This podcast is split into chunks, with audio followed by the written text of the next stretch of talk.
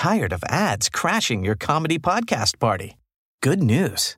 Ad-free listening on Amazon Music is included with your Prime membership.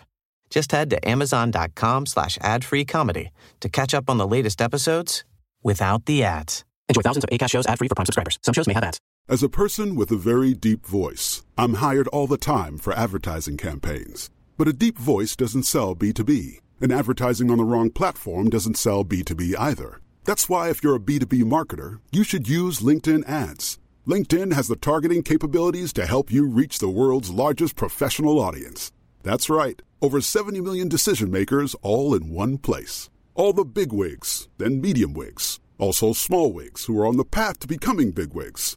Okay, that's enough about wigs. LinkedIn ads allows you to focus on getting your B2B message to the right people. So, does that mean you should use ads on LinkedIn instead of hiring me, the man with the deepest voice in the world? Yes. Yes, it does. Get started today and see why LinkedIn is the place to be to be. We'll even give you a $100 credit on your next campaign. Go to linkedin.com slash results to claim your credit. That's linkedin.com slash results. Terms and conditions apply. Normally, being a little extra might be a bit much, but not when it comes to healthcare. That's why United Healthcare's Health Protector Guard fixed indemnity insurance plans, underwritten by Golden Rule Insurance Company, supplement your primary plan so you manage out of pocket costs. Learn more at uh1.com.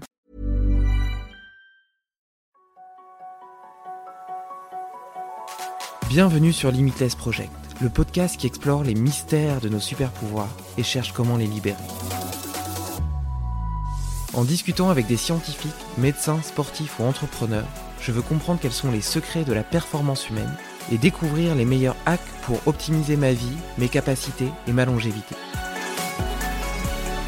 Si toi aussi tu veux exploser ton potentiel et améliorer ta santé, abonne-toi au podcast et rejoins ma newsletter pour recevoir chaque mois mes plus incroyables découvertes. Double championne du monde d'escalade de bloc, elle a ensuite sauté la plus haute paroi rocheuse d'Europe en base jump, avant de tutoyer les 82 sommets de plus de 4000 mètres des Alpes. Accro à l'adrénaline? Non, simplement passionnée par la vie. Si ces expériences intenses la font se sentir vivante, elle aime tout autant les choses simples comme de voir des légumes pousser dans son jardin. Elle continue aujourd'hui à faire battre son cœur dans des sports extrêmes, comme le ski de pente raide ou l'escalade de glace. Mais partage aussi son amour de la montagne en emmenant de simples mortels vivre des émotions au-delà de la moyenne. La vie est courte, prenons soin de nous, préservons notre santé, soyons présents pour ceux qu'on aime et vivons avec intensité. Voilà les enseignements simples mais essentiels de cet échange touchant d'humilité et vibrant de joie de vivre. Merci Liv. Salut Liv Salut David euh, écoute, euh, j'ai l'habitude de commencer ces podcasts par un petit tour d'inclusion où tu partages un petit peu avec quelle énergie euh, tu, tu viens aujourd'hui, ou alors quelque chose de chouette qui t'est arrivé cette semaine, ou à l'inverse, si tu as une énergie un peu négative que tu envie de déposer avant de démarrer, bah, c'est également le moment. Ok, et eh ben écoute, euh, aujourd'hui il a neigé, c'était ma première grande sortie à, ski euh, de la saison. Du coup, euh, énergie plutôt positive, plus plus plus, avec un peu d'excitation, comme quand comme quand on est enfant et que et qu'il y a les premières neiges et, et qu'on tient pas en place. Voilà, la montagne est blanche, les paysages sont blanchis et je suis très contente que que l'hiver arrive enfin.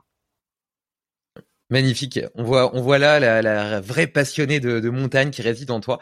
Et du coup, moi, je te fais aussi mon petit check-in. Je suis hyper heureux d'enregistrer avec toi parce que euh, on, a, on a eu du mal à coordonner nos agendas pour réussir à, faire cet épisode.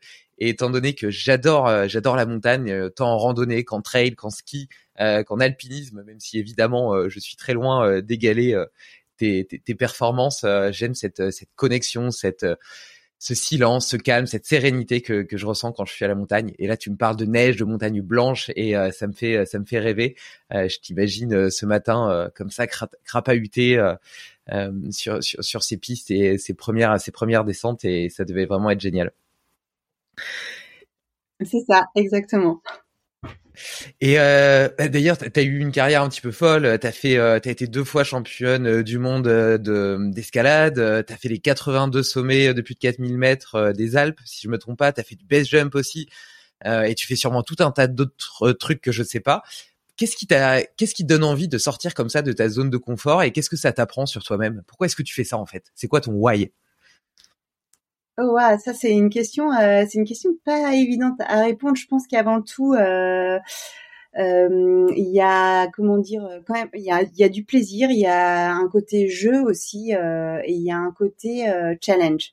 Euh, moi j'aime bien les challenges. J'aime bien me dire bah, je suis aujourd'hui ici aujourd'hui à tel niveau à tel euh, à tel niveau de compétence est-ce que je suis capable demain de d'essayer ça de faire ça d'atteindre cet objectif là je suis quelqu'un qui fonctionne vraiment avec des objectifs et puis des, des challenges personnels parce que les choses m'attirent parce que j'aime bien apprendre, parce que j'aime bien me dépasser aussi. Je pense que j'ai un gros passif de compétitrice et euh, le dépassement, c'est quelque chose voilà que, que j'ai appris très jeune, euh, adolescente, et qui est toujours là.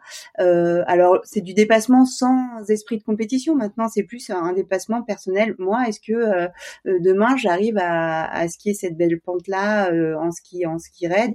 Est-ce que après quelques années de blessure, j'arrive à me relancer sur un projet comme gravir les 82 4000 mètres qui existent, enfin qu'on a dans les Alpes. En fait, il y a 82 sommets de plus de 4000 mètres dans les Alpes. Et euh, effectivement, je me suis, je m'étais lancée comme challenge de, tous euh, de gravir tous ces sommets. Euh, voilà, je crois que il y a, y a le plaisir d'être dans un environnement euh, quand même à chaque fois magique, à chaque fois euh, incroyable. Il y a le plaisir de se, de se dépasser, il y a le plaisir de, de se confronter aux éléments. Il y a le côté challenge et puis il y a aussi effectivement ce côté euh, qu'est-ce que je vais apprendre sur moi en fait? Quand on se lance des, des challenges euh, un peu euh, un peu difficiles comme tu l'as très bien dit on sort de sa zone de confort mais on est aussi transformé on apprend aussi sur soi et on on voit en fait quelle personne on est et les autres voient aussi quelle personne on est vraiment parce que là on peut plus avoir de filtre on peut pas tricher c'est c'est il faut mettre un pied devant l'autre il faut il faut y arriver et on n'a pas vraiment de choix. Surtout en montagne où euh, on est quand même dans un milieu parfois qui peut être austère, qui peut être parfois dangereux. Il y a quand même, il y a quand même des dangers objectifs. On peut prendre des risques à certains moments, euh, des risques qu'on essaye de, diminuer le plus possible, mais, malgré tout, il y aura des risques à un moment donné d'une ascension. Donc, euh, la montagne nous apprend à être euh, authentique, à être nous-mêmes, à prendre les bonnes décisions et à aller à l'essentiel. Et j'aime bien ce côté-là. Ça me reconnecte avec, euh, ça me reconnecte avec euh, l'essentiel dans la vie. Ouais, c'est c'est marrant cette connexion à l'essentiel parce que moi dans mes petites euh, escapades justement en montagne, donc j'ai fait un peu d'alpinisme aussi depuis récemment, hein, depuis depuis deux ans, et à chaque fois, tu vois, justement, comme tu le dis très bien, ça m'a reconnecté à l'essentiel. Euh, j'ai pensé, euh, tu vois, t'oublies euh, tous tes petits problèmes du quotidien. Je suis entrepreneur, j'ai toujours plein de problèmes à gérer. Je pourrais même dire que mon métier est de gérer et solutionner des problèmes. Et là, dans ces moments-là, par exemple, quand je montais le Mont Blanc, je pensais juste à mettre un pas devant l'autre, tu vois. J'étais pas en train de penser à mes factures, à mes problèmes, etc. Je pensais juste au moment présent, à la beauté du paysage. Quand j'arrive au sommet, à partager cette émotion avec euh, mes compagnons de cordée, j'en avais les larmes aux yeux devant ce paysage époustouflant et la fierté aussi d'avoir réalisé quelque chose qui était important pour moi et qui, du coup, tu vois, par rapport à cette sortie de la zone de confort, c'est contextuel, ça dépend pour chacun. Euh, pour toi, par exemple, euh, monter le Mont Blanc, c'est peut-être pas une sortie de ta zone de confort. Pour moi, ça l'était. Et euh, pour quelqu'un d'autre, eh ben le simple fait de prendre une douche froide est une sortie de ta zone de confort. Mais à chaque fois, c'est quand même quelque chose de très intéressant qui te qui t'en apprend, comme tu le disais, sur toi-même, parce que tu vas chercher au bout de tes limites et t'as la fierté d'avoir atteint quelque chose que t'étais pas sûr de réussir. Et pour en revenir à ma sensation, du coup, pendant ce moment-là, quand je suis arrivé au sommet, je pensais à ma femme, à ma fille, à l'amour que je leur portais. Je pense que la, la confrontation au risque euh, te reconnecte aussi profondément à la vie, à ce que t'aimes dans la vie.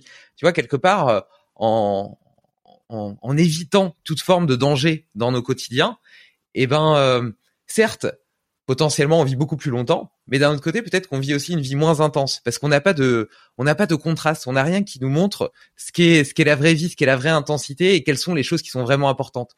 Et c'est dans ces moments-là par exemple que tu as un petit stress diffus, et chronique qui commence à s'insinuer dans ton cerveau et qui fait que tu es un petit peu tout le temps stressé pour des choses bêtes parce que tu sais pas qu'est-ce qui est vraiment important dans ta vie. Et, euh, et, voilà. Et moi, quand j'étais comme ça, en train, en train de monter, ce qui était important pour moi, c'était d'être connecté à la nature. C'était euh, ma famille que j'aime et que j'avais envie de retrouver en revenant. C'était euh, les, les, petites blagues de mon guide qui avait des, qui aime bien avoir des petites blagues un peu scabreuses du style. Qu'est-ce qui se passe dans un bordel quand un bordel prend feu? Et en fait, la réponse, c'est que pour les hommes, c'est la débandade et les filles sont paniquées. Et voilà. Et donc, il nous faisait des petites blagues comme ça tout au long de la montée et ça rajoutait ce petit, euh, ce petit pétillant supplémentaire, ce petit supplément d'âme qui, qui rend l'aventure incroyable. Génial. Et justement, euh, ouais, pardon. Et, euh, et, justement, toi, comment est-ce que tu gères cette, cette confrontation au danger, au risque? Parce que tu as quand même fait des sports extrêmement risqués, donc l'alpinisme, même avec une très fine connaissance de la montagne, il y a toujours des accidents, donc le, le risque zéro n'existe pas. Et par ailleurs, tu as fait des choses encore plus folles, notamment le base jump, qui là est, un, est presque... est à la fois quelque chose qui est complètement fou à regarder, parce que ça défie vraiment les, les lois de la gravité et euh, la possibilité humaine. C'est, tu te rapproches tellement de l'oiseau. Et d'ailleurs, je serais curieux que tu racontes un petit peu les sensations que tu peux avoir dans ces moments-là.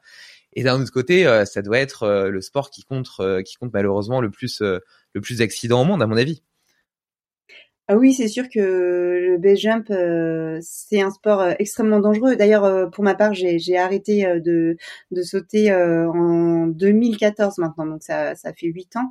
mais c'est un sport qui m'attirait beaucoup quand on est grimpeur, quand on est en haut de, de la falaise du Verdon, quand on est en haut du Yosemite on est attiré par ce vide qu'on a à, nos pieds. On se dit, mais euh, si je pouvais avoir un, parachute et euh, si, si je savais faire, euh, je le ferais. voilà, je pense que quand on est grimpeur, on est tout le temps dans cet élément vertical, on est tout le temps dans cet élément de vide. Et, moi, ça m'a donné envie de, de, me mettre au base jump parce que je me suis dit, mais si j'avais un, parachute sur le dos, là, je, voudrais vraiment pouvoir impulser et sauter. Euh, le Belgium, j'y suis venue de façon euh, très euh, rigoureuse. J'ai fait énormément de, de sauts d'avion avant. Puis j'y suis allée par étapes. J'ai d'abord sauté depuis un parapente, puis d'abord et puis ensuite un pont. Et après, je suis allée en Norvège dans des sur des falaises qui sont très raide, très haute pour limiter vraiment euh, euh, ce qu'on appelle euh, le retour falaise, c'est-à-dire quand on quand on va ouvrir son, son parachute, avoir une épaule qui s'est enfoncée dans l'air et faire un demi-tour et se retrouver face à l'objet duquel on a on a sauté. Donc j'ai vraiment pris le temps de, de construire en fait mon évolution et ma progression dans le base jump il y a des il y a des amis autour de moi qui ont fait une dizaine de sauts d'avion et puis qui sont mis au jump tout de suite. Moi, ça n'a pas été le cas. J'ai fait 250 sauts d'avion avant de me dire allez, euh, je pense que là je, peux aller à l'étape suivante et euh, j'essaye de le faire euh, de faire ce sport le, mieux possible. Malgré tout, même si on fait ce sport-là le mieux possible, dans l'expérience nous a montré qu'il y avait quand même énormément d'accidents parce que on est quand même extrêmement vulnérable et jamais à l'abri d'un petit quelque chose quand on pratique ce sport. Euh, voilà, donc moi j'ai fait le choix d'arrêter parce que je trouvais que c'était trop dangereux et que ça ne valait pas la peine. Un jour je me suis dit mais est-ce que j'ai vraiment besoin de du base jump euh, dans ma vie pour être heureuse? Et la réponse était non je peux être tout à fait heureuse sans pratiquer ce sport. Pourquoi est-ce que je me mettrais autant en danger euh, en sautant euh, si euh, si ça m'est pas indispensable? Donc voilà, ma décision d'arrêter a été prise. En revanche, ça a été des, très belles années. Ça a été un sport que j'ai énormément aimé parce que la sensation, la sensation, elle est presque indescriptible. Je veux dire, tu tu es en haut, euh, en haut de ta falaise, tu as les pieds au bord de, vraiment au bord du vide. Euh, il y a toute cette émotion qui te, qui te submerge. Il y a tout ton cerveau qui te dit mais non, euh, tu vas pas le faire. C'est, c'est contre, contre nature, c'est contre instinctif. Et puis il y a ton autre partie du cerveau qui dit bah si tu veux, tu vas y aller, tu sais impulser, tu sais prendre ta position dans l'air, tu sais prendre appui, tu sais t'éloigner du rocher et tu sais à quel moment il faut ouvrir ton parachute en l'ouvrant de, d'une bonne façon. Donc il y a cette espèce de combat combat intérieur entre euh, tout ton corps, toutes les cellules de ton corps qui te disent non, non, non, tu vas pas sauter. Et puis toi, euh, où tu te dis mais bah si, je vais sauter parce que je me suis préparée et que je vais le faire et que là je suis concentrée et je vais le faire bien. Et, la sensation quand on quand on impulse au début, bah on se sent happé par euh, happé par un trou, par le vide, et ça dure peut-être une seconde, peut-être même moins, mais mais le cerveau il est complètement, euh, je sais pas, envahi par cette sensation de je tombe, je suis zappé par le vide, et puis on prend appui sur l'air et on commence à, le corps commence à, avancer et à s'éloigner de, la falaise euh, pour euh, voler un peu plus, et ensuite vient la phase d'ouverture du parachute et, et de poser qui est une phase euh, un peu plus classique, on va dire. Mais la sensation est quand même vraiment euh, très forte. Souvent, on me demande, tu regrettes pas d'avoir arrêté tout ça Je me dis, je suis très contente d'avoir euh, d'avoir fait du jump pendant plusieurs années. Je suis très contente d'avoir connu ces sensations, mais je suis aussi très contente euh, d'avoir décidé d'arrêter et, de l'avoir fait. Et du coup, la, gestion de, de, la peur, qui est, je pense, dans ce contexte-là, comme tu le présentes, vraiment viscérale. Tu vois, c'est ton corps qui le rejette, même si ton esprit a envie. Tu le, tu, tu la contrecarres par le souvenir de tes compétences, le, bilan justement de tes compétences, du fait de savoir que tu t'es bien préparé, que tu sais faire ceci, cela, etc., et que par conséquent ça va bien se passer. Et euh, c'est un peu, c'est un peu la même stratégie que tu utilises quand tu quand tu fais par exemple le championnat du monde d'escalade, où tu as peut-être aussi une forme de peur qui est moins viscérale, mais euh, mais mais c'est quand même quelque chose, un aboutissement dans ta carrière qui est tellement important. Plus l'enjeu est important en général, plus il est stressant. Et donc dans ces moments-là, tu, tu gères la pression en te disant, ok, euh, ça fait peut-être tout un tas d'années que je me prépare, euh, je suis capable de telle et telle performance, euh, je sais comment prendre mes blocs, etc. Et donc, euh, ça va bien se passer. C'est cette rationalisation-là qui te permet de la gérer? Alors c'est une rationalisation un petit peu différente, mais comme tu l'as bien évoqué, sur un format de compétition, en fait, on a un stress et une pression de compétition. Avant un saut de base jump, on a, euh, c'est quand même plutôt le, le, risque et la vie qui est en jeu, donc c'est un tout petit peu différent. Mais dans les deux cas, que ce soit un saut de base jump ou une voie de, de finale de Coupe du Monde ou de Championnat du Monde, euh, je me rationalise pas, ou en tout cas, mon mental va pas sur euh, mon mental se porte sur ce que j'ai à faire, en fait, plus que je me suis préparée, je suis en forme, je sais tout bien faire. C'est plus maintenant, qu'est-ce que j'ai à faire dans cette seconde-là? Et en fait, mon cerveau est uniquement présent euh, à l'action que je dois que je dois mener. Et quand je suis euh, les pieds, quand j'étais les pieds euh, au bord d'une falaise, j'étais pas, je sais tout faire, je l'ai je l'ai fait, mais je suis dans la visualisation de l'action que je vais faire et déjà dans l'action que je vais faire aussi, parce que les choses s'enchaînent très vite. Et en compétition, c'est la même chose. Les, les autres, pardon. En compétition, c'est la même chose. Les choses sans, sans, oh, je vais y arriver en compétition, c'est la même chose. Les choses s'enchaînent très vite et euh, il faut toujours être euh, présent, ultra concentré, euh, présent dans l'action pour superposer en quelque sorte le mental avec ce qu'on fait, avec l'action et avec et avec ce qu'on se dit aussi dans notre dans notre discours intérieur. Donc pour moi, la clé dans, dans ces sports, euh, dans ce sport extrême qui était le base jump et euh, enfin quel base jump et euh, où la compétition, c'était vraiment d'être ultra concentrée, ultra lucide et ultra présente à l'instant T. Et tu utilisais beaucoup des outils de type visualisation avant dans ta prépa, que ce soit pour l'escalade ou le base jump? Énormément énormément. J'ai toujours euh, énormément euh, visualisé euh, les choses et je le fais encore maintenant pour pour des performances que j'ai à accomplir. Mais je l'ai aussi fait. j'ai eu un grave accident de base jump il y a une dizaine d'années maintenant et je, et je, l'ai fait aussi quand j'étais en centre de rééducation parce que je suis restée alitée à, à peu près trois mois et en fait je me visualisais tous les jours en train de remarcher, en train de courir, en train d'aller en montagne parce que je savais très bien qu'après être resté trois mois dans un lit sans avoir bougé mes jambes, euh, ça serait très dur de reprendre. Et je pense que cette visualisation a permis de, de m'aider à rester active au moins dans mon cerveau. Et donc, quand j'ai repris pour de vrai, euh, c'est allé assez vite. Ça me fait penser à une histoire que j'avais entendue d'un paraplégique euh, à qui on avait dit qu'il marcherait plus jamais et qui euh, justement a refusé ce diagnostic et a justement travaillé énormément avec la visualisation, la méditation, etc. Et après c'est peut-être euh, c'est peut-être juste euh, l'exception qui confirme la règle, mais mine de rien, petit à petit, à force de volonté, il a réussi à bouger son son gros orteil et puis petit à petit à bouger son pied et maintenant il, il, est capable de remarcher quoi. Et c'est quand même c'est quand même assez dingue quand tu penses au pouvoir de, de, des croyances. Moi, j'aime bien parler de la biologie des croyances.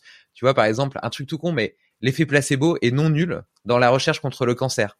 Ça veut, dire que s'il est non nul, ça veut dire que potentiellement, eh ben, la croyance que le médicament que tu es en train de prendre peut te permettre de guérir le cancer t'aide et te permet vraiment de, d'en guérir ou en tout cas je suis pas en train de dire qu'il faut refuser tout traitement médical etc mais c'est quand même dingue de voir la puissance euh, la puissance de l'esprit et euh, en fait, c'est normal parce que le cerveau, il n'est pas capable de différencier le réel de l'imaginaire. Pour lui, il faut l'imaginer dans une boîte noire avec un tas de capteurs et que ce soit une création mentale d'une pensée imaginaire ou ce qu'un capteur perçoit, pour lui, c'est la même chose. Et, euh, et d'ailleurs, qui en doute euh, n'a jamais eu de pensée érotique, comme j'aime le dire. Euh, ça montre bien qu'il y a un impact direct sur la physiologie, tu vois. Et, Et donc ouais, donc sur la visualisation, maintenant c'est clair que pour les sportifs, avec tout tout le développement de la prépa mentale, on voit à quel point est-ce que ça peut faire la différence et même le fait de, de voir souvent des gestes répétés à la télé ou en regardant des vidéos, tu vois. Je sais pas, par exemple, je vais parler de Rudy Koya qui est, qui est en train de se mettre au kayak. Là, c'est un ancien invité que j'ai reçu. Et du coup, il regarde plein de vidéos de kayak. Et à force d'en regarder plein, bah, il se crée tout un monde d'expériences, de références, etc., qui lui permettent toujours un peu plus d'améliorer son geste. Et euh, je, trouve ça passionnant toute cette dimension de, de hack entre guillemets du cerveau qui vient compléter la pratique la pratique sportive par euh, par la visualisation qui était peut-être complètement sous-estimée pendant des années et qui maintenant j'ai l'impression est en train de de révolutionner un petit peu les, les façons de s'entraîner. Ah oui, c'est certain. En fait, euh, euh, on, on, gagne la compétition dans notre tête euh, probablement avant, euh, avant même d'être, euh, en tout cas dans, dans, mon cas, avant même d'être, de commencer à prendre la première prise d'escalade. je pense que on peut gagner la compétition dans sa tête avant. Et, et la visualisation, bah, elle devient d'autant plus importante maintenant qu'on a des outils de, de de pour se filmer. Enfin, on, est dans un maintenant dans un monde de l'image. Il y a énormément de vidéos qui, qui existent et euh, je pense que ça fait que accélérer le, euh, la progressivité, l'apprentissage euh, chez certaines personnes qui fonctionnent très bien visuellement. Après, il faut toujours quand même le coupler avec la répétition du geste effectif et réel. Oui, et puis de toute façon, sinon ça, ça aurait pas beaucoup de, enfin, ça serait pas très fun si tu t'arrêtais juste à la visualisation et tu pouvais pas euh, transférer ça euh, dans le sport qui te, qui t'anime et qui te passionne. Euh, ça serait quand même un peu dommage. Et, et tu parlais de gagner des compétitions. justement, c'est quoi, à ton avis, le, le mindset d'une championne? Qu'est-ce qui fait que toi tu gagnes et pas quelqu'un d'autre, alors que potentiellement, enfin, bien sûr, il y a la partie, il y a la partie physique, les compétences, les qualités, etc. Mais je pense qu'il y a aussi une partie qui se joue dans, dans le cerveau et dans la façon dont tu vois les choses.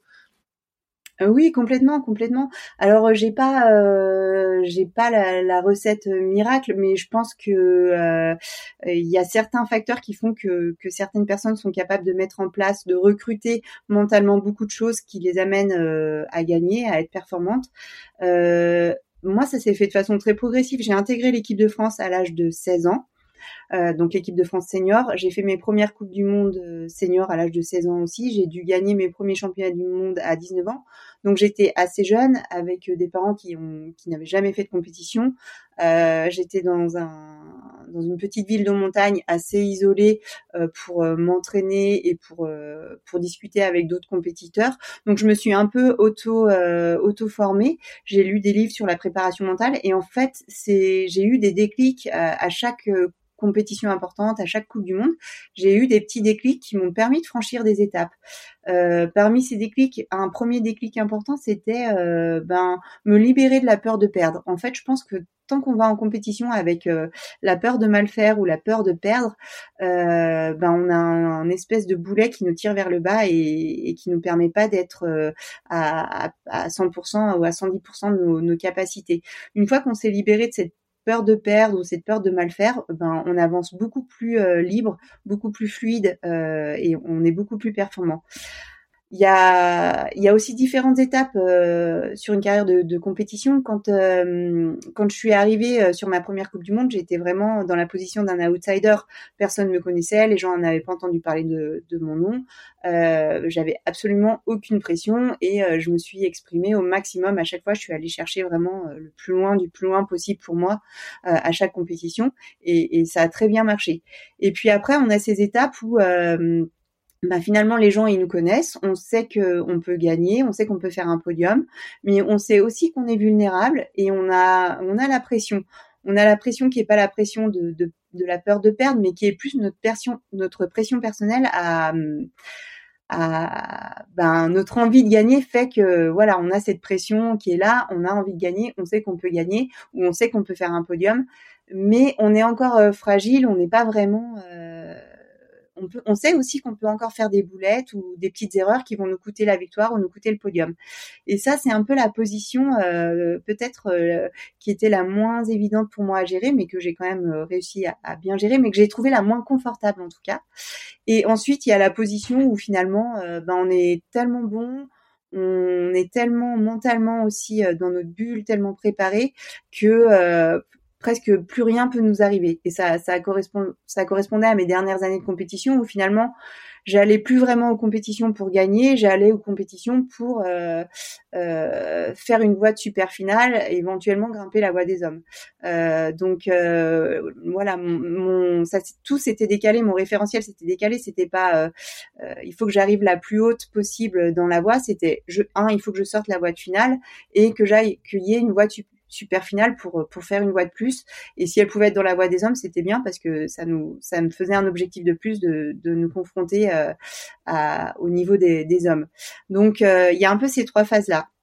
Et après, ben, évidemment, on entend souvent parler de la bulle, de la bulle de concentration. Je pense que ça, c'est fondamental. Arriver à se mettre dans un état euh, où on passe dans un état de grâce ou un état second, c'est vraiment euh, ce que je pense que tous les athlètes de haut niveau qui ont, gagné, qui ont fait des performances extraordinaires, euh, ont connu. En fait, à un moment donné, on va basculer dans un état mental qui est complètement différent, où on va peut-être se voir grimper. Enfin, dans mon cas, où j'arrivais à me voir grimper de l'extérieur, j'étais en pleine action, j'étais en finale de Coupe du Monde. Euh, c'était dur, j'avais les avant-bras euh, qui étaient euh, complètement durs, gorgés d'acide lactique, et pourtant j'étais à l'extérieur de moi-même. Je n'entendais même plus les spectateurs, je n'entendais même plus les gens m'encourager, et je, je, grimpais, je, je, prenais une prise l'une après l'autre, et je me voyais grimper et arriver en haut de, de la voie avec quand, euh, quand je, je clip euh, le, le, relais final, quand je mousquetonne le relais final, euh, tout d'un coup, tout le bruit, tous les gens qui, qui se mettent à hurler, tout ça qui revient, alors que j'étais sortie de mon propre de mon propre corps mentalement, j'entends, pendant pendant plusieurs secondes, peut-être une minute, je, je sais pas exactement.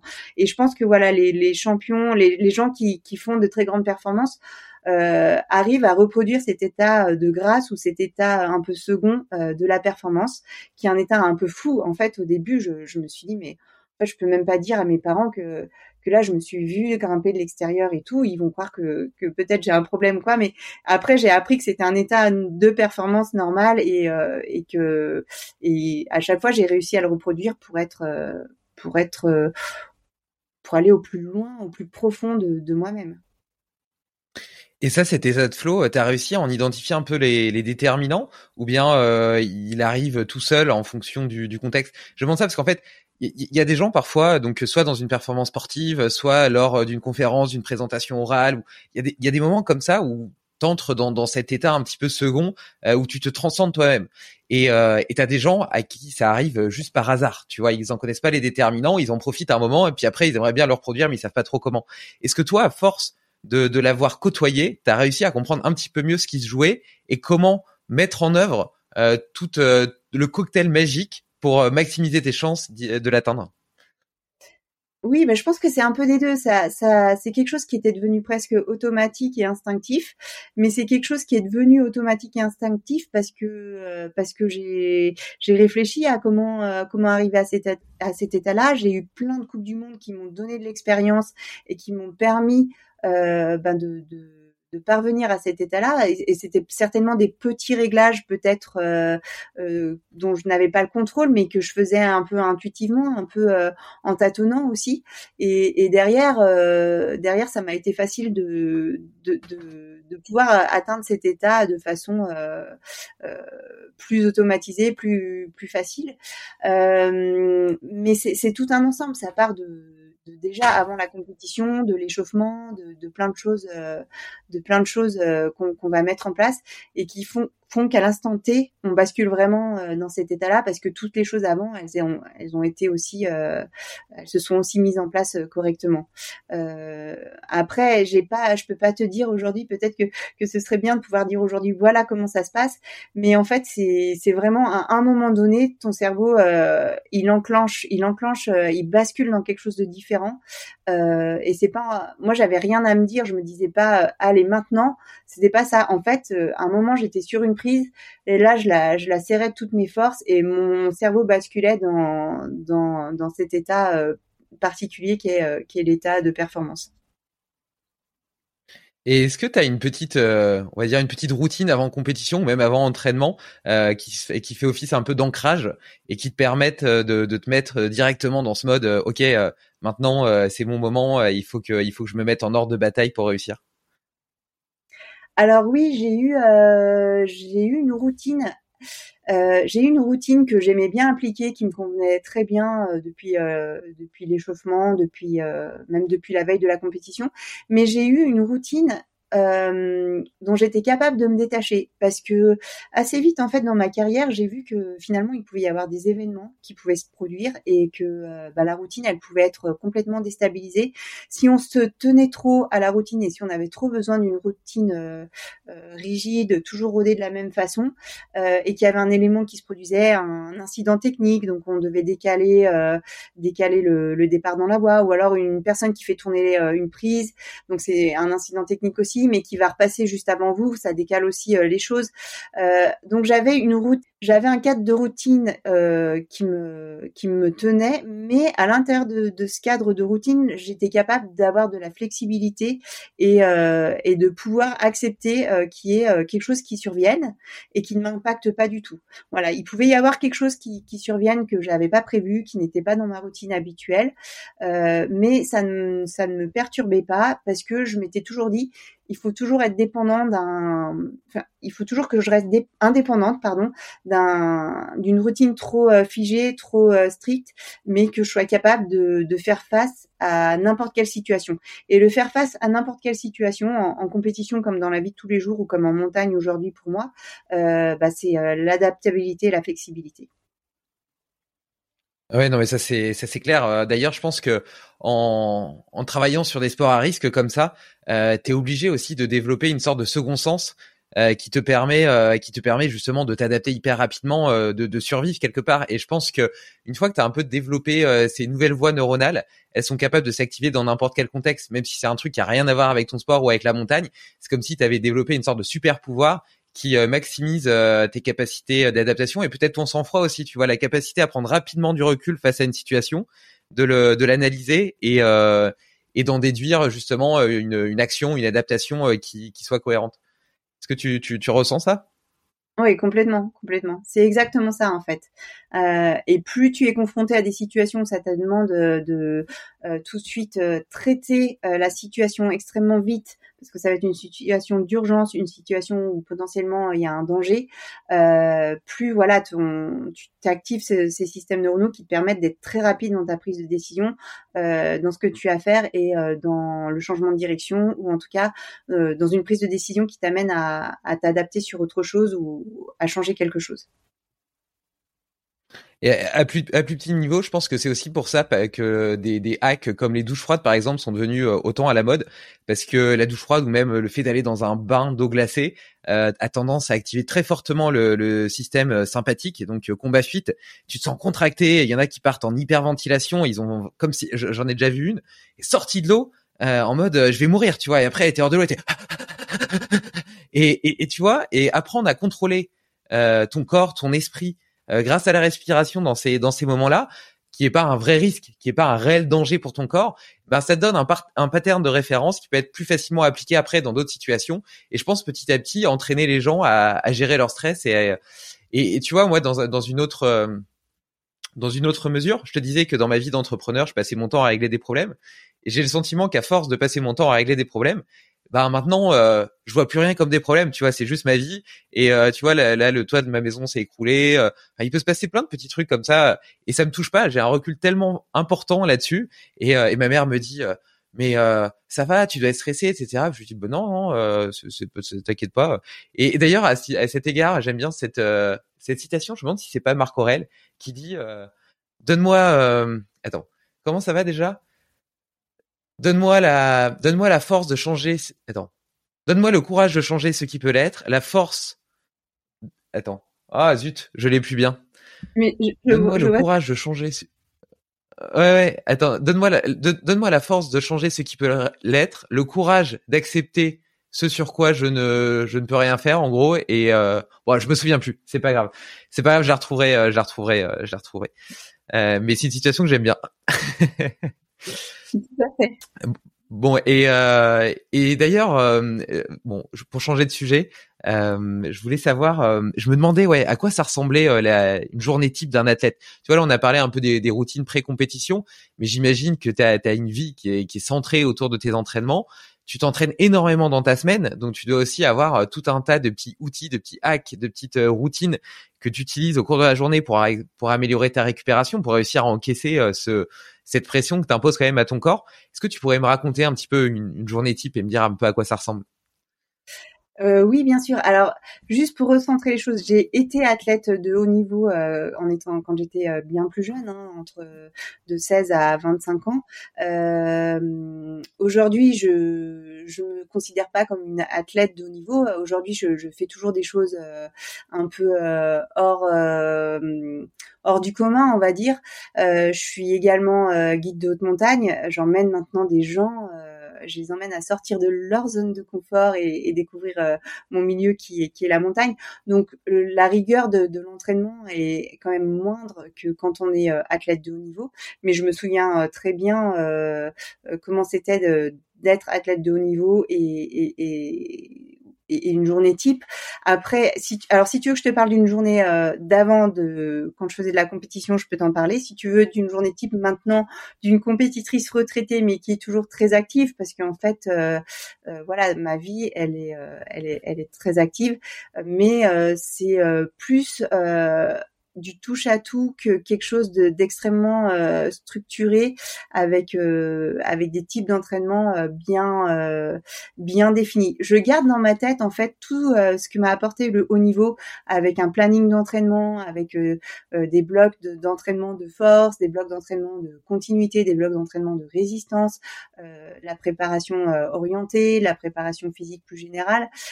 tout ça c'est c'est toujours présent, mais je dois composer aussi maintenant avec bah, parfois euh, euh, dans mon année, je m'étais dit euh, bon bah là à partir de mai, je recommence vraiment à beaucoup grimper après la saison de ski.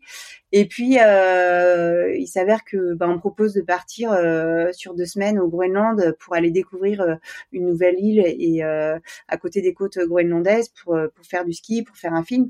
Donc bah tiens, j'avais prévu de, de bien m'entraîner, de me remettre en forme en escalade, mais finalement j'ai cette belle opportunité qui me motive énormément, qui est de refaire du ski de partir. Et je sais très bien que sur un bateau, ben on s'entraîne pas. En fait, on, vit sur le bateau, puis la journée on, s'entraîne. Donc c'est vrai que ma vie aujourd'hui, elle a quand même vraiment évolué avec non plus des journées d'entraînement euh, typiques, euh, très euh, programmées, très planifiées, où il n'y a pas trop de place à d'autres choses, avec une vie qui est quand même toujours euh, avec de l'entraînement parce que quand on arrive en octobre et en novembre, je vais je vais recommencer à faire euh, du ski euh, du ski de rando pour faire du dénivelé. Je vais quand même me préparer pour la saison avec des exercices de muscu orientés justement pour le ski. Je vais refaire des choses que je me dis tiens pour mes genoux il faut que je refasse ça, tout ça. Donc j'essaye de m'y préparer un mois et demi à deux mois à l'avance.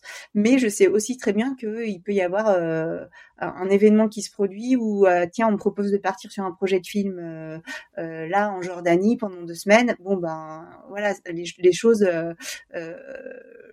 le rythme d'entraînement ou les choses vont, être tout, totalement interrompu pendant pendant cette période-là. Donc c'est c'est c'est sûr que maintenant j'ai toujours une vie bien remplie des journées. Euh, je voudrais qu'elle fasse 40 euh, heures si c'était possible, mais c'est plus un entraînement si spécifique que quand on est dans le haut niveau et qu'on est vraiment euh, dédié à 100% dans le haut niveau. On est entièrement à ce qu'on à ce qu'on fait. On n'a pas vraiment le choix. De toute façon, si on veut être bon, il faut il faut faire que un sport et le répéter, s'entraîner dur de façon intelligente aussi. Maintenant voilà, je, vais faire de l'alpinisme, donc je vais aussi bien faire de l'escalade que euh, que de la cascade de glace, que euh, de, des ascensions plus neige en, montagne, que du ski, que du parapente, et puis d'autres sports aussi à côté. Et du coup, là, tu te fais des, blocs de préparation euh, physique un peu générale. Donc, tu parlais de muscu, tu fais peut-être un peu de mobilité, etc. avant la saison, c'est ça pour te préparer à la saison? Et après, t'en fais plus? Ou bien tu gardes des blocs comme ça toutes les semaines non, en fait, quand euh, quand j'arrive euh, sur l'hiver, j'essaye à partir d'octobre de commencer à à me euh, ben, travailler les quadrilles, me remuscler un peu différemment après après l'été et de me repréparer pour pour l'hiver. Mais une fois qu'on est parti dans l'hiver, on on enchaîne tellement les journées que c'est difficile. En fait, je trouve que ça rajoute juste de la fatigue de refaire en fait quand on est déjà tout le temps sur le terrain à skier et à faire des grosses journées dénivelées de faire en plus de, de, la prépa à côté. Ça, pour moi, ça, c'est hmm. juste, euh, je, je, recrée de la fatigue alors que je vais repartir le lendemain. Euh, en fait, il faut aussi que je donne du temps à mon organisme pour récupérer. Sinon, je risque pour le coup là de, de me blesser. Donc l'idée pour moi maintenant, ce que j'ai trouvé qui fonctionnait bien, c'était de me préparer en amont à partir d'octobre, euh, octobre, novembre pour la saison d'hiver. Et une fois qu'on a commencé à vraiment le ski à fond et les dénivelés, euh, ça fait trop des grosses journées pour derrière rajouter encore euh, euh, quelque chose de spécifique au niveau des jambes. En revanche, j'essaye de maintenir des journées de des, des sessions d'entraînement en escalade, donc sur mur euh, artificiel en intérieur. Je vais faire ma journée de ski et puis euh, à 17h, euh, quand on est rentré, tu fais sécher ton matériel, tu regardes la météo pour le lendemain, tu regardes l'itinéraire pour le lendemain. Après, je vais aller grimper à la salle d'escalade 3 heures pour, pour maintenir mon niveau aussi en escalade. Voilà. C'est plus ça, c'est plus ça une journée d'hiver. Ça fait quand même des, des grosses journées. Euh, tu es en train de skier toute la journée, tu refais encore euh, trois heures d'escalade après. Entre les deux, tu enregistres un petit podcast avec moi. Euh, est-ce que tu as des petits, des petits, des petits hacks justement pour améliorer ta récupération? Euh, alors moi j'adore les micro siestes. Euh, c'est quelque chose pour, qui pour moi est super efficace. Alors je te parle de micro sieste, tu vas te dire ah, mais euh, c'est, c'est sur le sommeil. Euh, en fait quand on quand on guide en été des gens, il faut savoir qu'en été par exemple on se lève euh, à 1h du matin ou à 2h du matin pour attaquer la course. On se lève tôt parce qu'on veut que la neige soit dure, qu'elle ait eu un bon regel pour pouvoir progresser à la montée et être descendu euh, bah, pas trop tard avant que la neige chauffe trop, que qu'il y ait des chutes de pierres puisque maintenant les, les pierres se délogent quand euh, quand ça chauffe.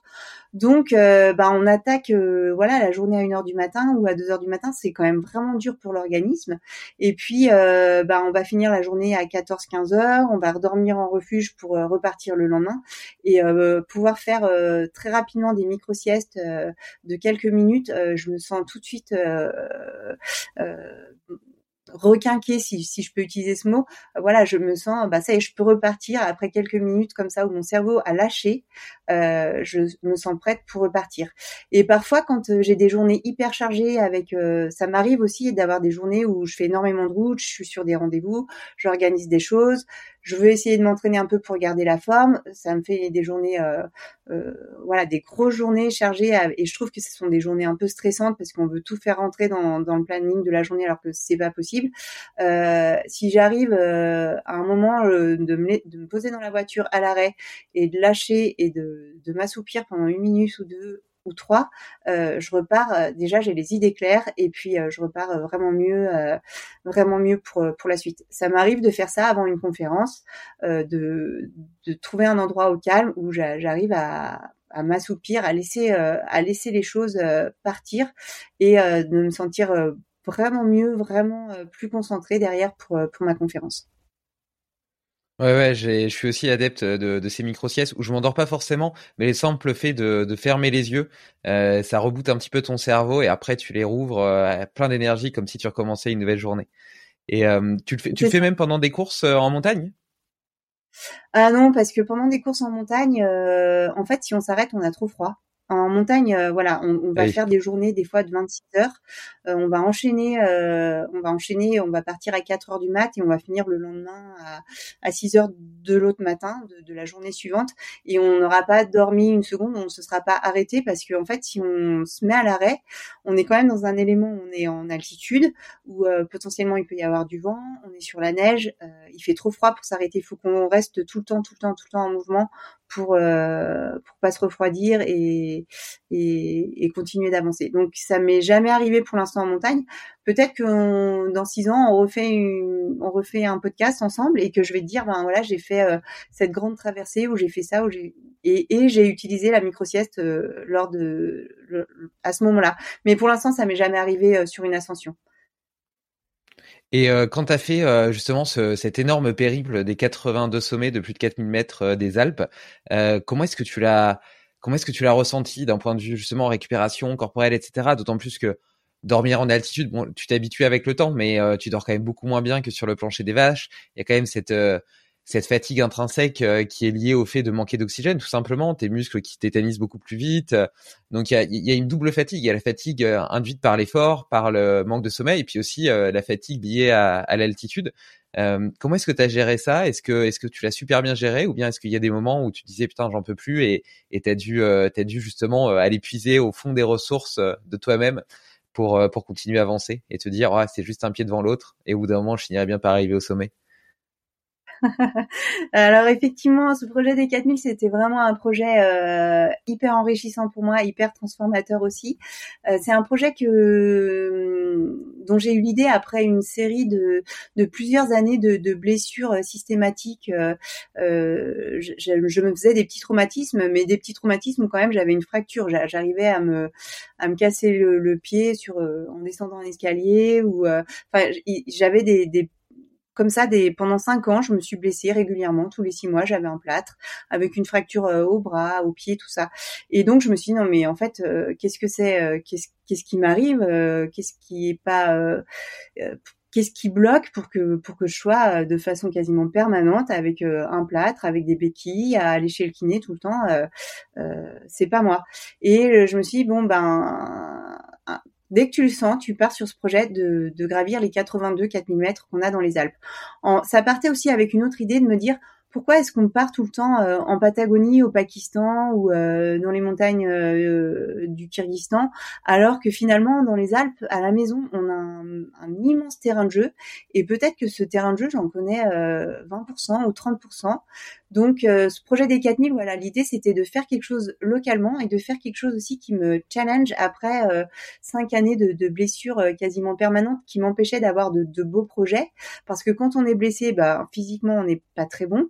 Et puis on perd aussi quand même confiance, on perd confiance en soi, on perd confiance en ses capacités.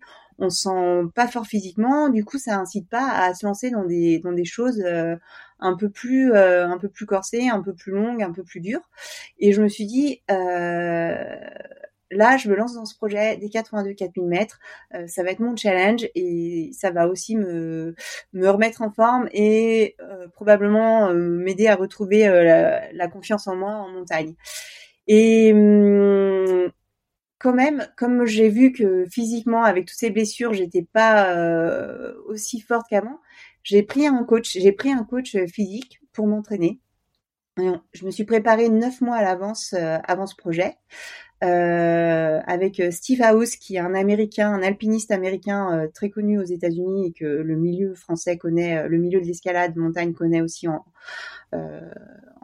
ici en France, qui a monté une structure d'entraînement qui s'appelle Uphill Athlete. Et donc, je me suis entraînée avec Steve House six jours par semaine, euh, donc entraînée à distance. Hein, tous les jours, il me, il, revenait sur euh, sur ce que j'avais fait et euh, on faisait un peu et il adaptait le programme de la semaine en fonction de, mon état de forme et, de de ce que je lui transmettais comme comme données. et c'était hyper intéressant parce que du coup, je me suis retrouvée un peu dans la situation d'athlète de haut niveau à m'entraîner six jours sur 7, à dire non à toutes les sollicitations parce qu'en fait, quand on s'entraîne 7 à 8 heures, ben on a plus le temps de, faire d'autres sollicitations à côté et, euh, d'être vraiment porté sur euh, cet entraînement physique avec lui et c'était hyper intéressant. Donc j'ai préparé ce projet des 82 4000 pour le côté euh, physique avec Steve House, qui m'a ce qui m'a donné une énorme base d'endurance. Et puis après, il y avait toutes les inconnues que que, que que je je ne pouvais pas connaître et je ne pouvais pas anticiper tant que je n'étais pas partie dans ce projet. Et une fois que j'ai commencé ce projet, bah, je me suis rendu compte très vite qu'il y avait plein de choses euh, qu'il fallait euh, qu'il fallait quand même changer, notamment euh, l'alimentation. au début, on s'est dit non, on va prendre que quelques barres par jour, trois barres pour tenir 12 heures, ça suffit, on est entraîné tout ça. Mais en fait, au bout de, de, la première semaine, les barres sucrées pour moi c'était plus possible. Il fallait que j'ai du salé, il fallait que j'ai du gras, il fallait que j'ai des noix, du fromage. alors je suis végétarienne je mange pas de, saucisson ou de choses comme ça. Mais très vite, mon corps m'a dit, là, il me faut du gras, il me faut du, salé, il me faut euh, du solide. C'était le, le premier gros changement et j'avais jamais eu ça avant dans ma vie. Euh, euh, à un moment, mon corps qui me dise, moi, je veux manger du, du, salé, du, du, gras, des choses consistantes et pas des barres euh, et pas des barres énergétiques trop sucrées. Et c'était assez, intéressant à voir. Et puis après, ce que j'ai trouvé très dur, effectivement, c'était euh, l'épuisement dû au manque de sommeil, parce que en refuge, on dort pas toujours très bien, et quand on accumule les nuits en montagne en refuge, ça devient dur de, de, récupérer du sommeil. Et puis des fois, en fait, on dormait pas en refuge. Des fois, on, on dormait, on bivouaquait dehors, on bivouaquait en paroi, on bivouaquait dans des espaces exigus, on pouvait même pas s'allonger, on bivouaquait assis. Donc en fait, on ne dort pas vraiment, on se repose un peu, mais on ne dort pas vraiment. Et quand il y avait des périodes de mauvais temps qui faisaient qu'on restait en barre-vallée et qu'on n'allait pas monter sur des 4000 mètres, euh, j'avais juste une envie, c'était de, de, de, dormir. Enfin, voilà, le, le gros, euh, ce que ce que me disait mon corps, c'est là, il faut que tu dormes. En fait, c'était vraiment euh, la chose qui a été qui a été dit, enfin, qui a été peut-être plus difficile que ce que j'avais imaginé. C'était la la comment dire l'épuisement du soleil, le, du sommeil, le manque de, sommeil euh, qui s'est accumulé en fait au cours des mois. Et la deuxième chose que je voulais dire, c'est comme tu l'as très bien évoqué, il y avait des moments, il y avait des journées qui étaient plus longues que les autres, qui étaient plus dures que les autres parce que les conditions étaient pas bonnes, parce que euh, on s'enfonçait beaucoup plus dans la neige, parce qu'il faisait vraiment très chaud ou parce qu'il faisait au contraire très très froid et que c'était dur de, de, combattre le froid. Ou là, tu passes en mode euh, en mode guerrier en mode euh, bon là de toute façon c'est un pied devant l'autre, on n'a pas le choix. Ça, je, veux, je, l'entends tant qu'on n'est pas en danger. Si par exemple il y avait euh, un risque d'avalanche, euh, tu te dis pas là j'ai pas le choix, je mets un pied devant l'autre, je monte. S'il y a un risque d'avalanche sur une pente qui est au-dessus de, de toi, tu fais demi-tour. Et ça m'est arrivé de faire demi-tour six fois sur six sommets et de retourner sur ces six sommets parce qu'il y avait effectivement un danger objectif trop important pour qu'on décide de continuer. Mais donc effectivement, il y a des moments, il y a des phases dans, des projets comme comme ça. Il y a des, quand quand on est en montagne où à un moment on se dit là c'est un pied devant l'autre. Je me mets en mode automatique, je reste hyper vigilante, euh, je suis alerte à ce qui peut se passer autour de moi, une chute de pierre, la neige qui change, euh, la glace qui change. Euh, on est donc en mode hyper vigilante, hyper lucide, hyper concentré et mais quand même en mode guerrier parce que parce qu'on est au bord de l'épuisement. Et euh, juste pour la parenthèse, du coup, tu disais que tu mangeais euh, plus de fromage, de noix, etc. Est-ce que du coup, tu as, adopté de manière générale une, alimentation de type euh, cétogène ou low carb high fat pour euh, pour essayer d'être plus sur les sur les graisses et moins sur les glucides dans la gestion de ton effort et de ton énergie quand tu pars en montagne? Euh, je pense que assez naturellement, mon corps m'a demandé des m'a demandé des lipides, oui. Euh, après, j'avais quand même toujours euh, ben, du pain ou des choses comme ça. Puis après, le soir en refuge, on n'a pas vraiment le choix de la nourriture. Ça va être dans des refuges italiens, ça va être les pâtes. Euh, dans des refuges suisses, ça va être euh, plus des pommes de terre. Mais, mais voilà, mais assez naturellement sur la journée, j'ai senti qu'il me fallait quand même plutôt euh, du gras que que trop des, mm, du sucre ou des sucres lents. Mais ça s'est fait vraiment de façon intuitive, on va dire. Et, et c'était pas une intuitive parce que tu as aussi développé. Pardon, vas-y, vas-y. Non, j'allais dire, c'était pas une, il n'y avait pas une réelle volonté de passer à un type de régime spécifique. J'ai plus écouté mon corps qui me disait, bah là, je veux vraiment ça, et, donc je lui ai donné euh, ce qu'il me réclamait. Mais voilà, il n'y avait pas une volonté euh, ou une démarche de me dire, je, euh, je suis un, régime cétogène ou un autre type de régime parce que je sais que c'est bien, que ça marche pour moi. J'ai plutôt fait au feeling, à ce que, aux sensations que j'avais, à ce que me renvoyait mon corps. Mais euh, ça, ça vient aussi du fait que tu as une, une communication, euh, à mon avis, très fine avec ton corps. Tu te connais particulièrement bien, comme beaucoup d'athlètes qui ont justement exploré leur physicalité et aussi leurs limites, et qui par conséquent sont particulièrement à l'écoute d'eux-mêmes, beaucoup plus que la plupart des gens qui euh, vont écouter leur, leurs envies sucrées et leurs besoins de dopamine, de dopamine facile. Et donc voilà, donc c'est aussi une spécificité entre guillemets que, que tu as pu développer au cours de, de ta carrière. Et tu t'as évoqué euh, le fait que tu avais fait six fois demi-tour dans ton dans ton périple. Et je trouve que c'est intéressant parce que je pense que c'est difficile pour un athlète qui a un objectif de faire demi-tour de façon générale. Euh, c'est le cas euh, pour des pour des épreuves, par exemple, d'endurance très longue, des, des trails, des ultra trails, etc. Et tu sens que tu as atteint les limites de ton corps et tu continues quand même. Et et d'un côté, c'est génial parce que c'est ça qui te permet de te dépasser et d'arriver au bout. Parce que forcément, quand tu fais des, des épreuves telles que celle-là, eh ben, il y a un moment où ton corps, il dit, je peux plus. Et c'est normal parce que c'est un instinct de survie et qu'il est naturel. Et donc, si tu apprends pas à le dépasser, bah, quelque part, tu n'arrives jamais au bout. D'un autre côté, si tu le, si tu le, si tu prends pas assez conscience des différents signaux qu'il peut t'envoyer, ça peut devenir dangereux, dangereux pour, dangereux pour ta santé, pour ta récupération, etc. Et encore plus en montagne, euh, puisque évidemment euh, là, on, notamment, tu parlais un petit peu plus tôt de, de de, de, du Népal, d'Himalaya, etc. Il y, a, il y a plein de gens qui sont arrivés au sommet et qui sont qui ont jamais réussi à redescendre. Et pourtant, ils avaient atteint le sommet. Et je pense, tiens, par exemple, à, à Mike Horn qui a tenté trois fois le K2 et euh, la troisième fois, il a fait euh, demi-tour à 200 mètres du sommet. Euh, j'imagine à quel point ça doit être dur quand tu fais un projet de cette ampleur avec euh, des, des, mois de préparation, un coût qui est quand même pas négligeable, euh, que tu l'as déjà que tu as déjà échoué deux fois à, à atteindre, à réussir plus ou moins ton record, etc. De dire ok, euh, là c'est trop dangereux, je fais demi-tour, alors que tu es à 200 mètres du sommet, tu dis je suis, je suis à côté quoi, je suis à un pas du sommet, j'ai fait j'ai fait le plus dur. Et non, tu arrives quand même à avoir cette, cette responsabilité, cette conscience de faire demi-tour.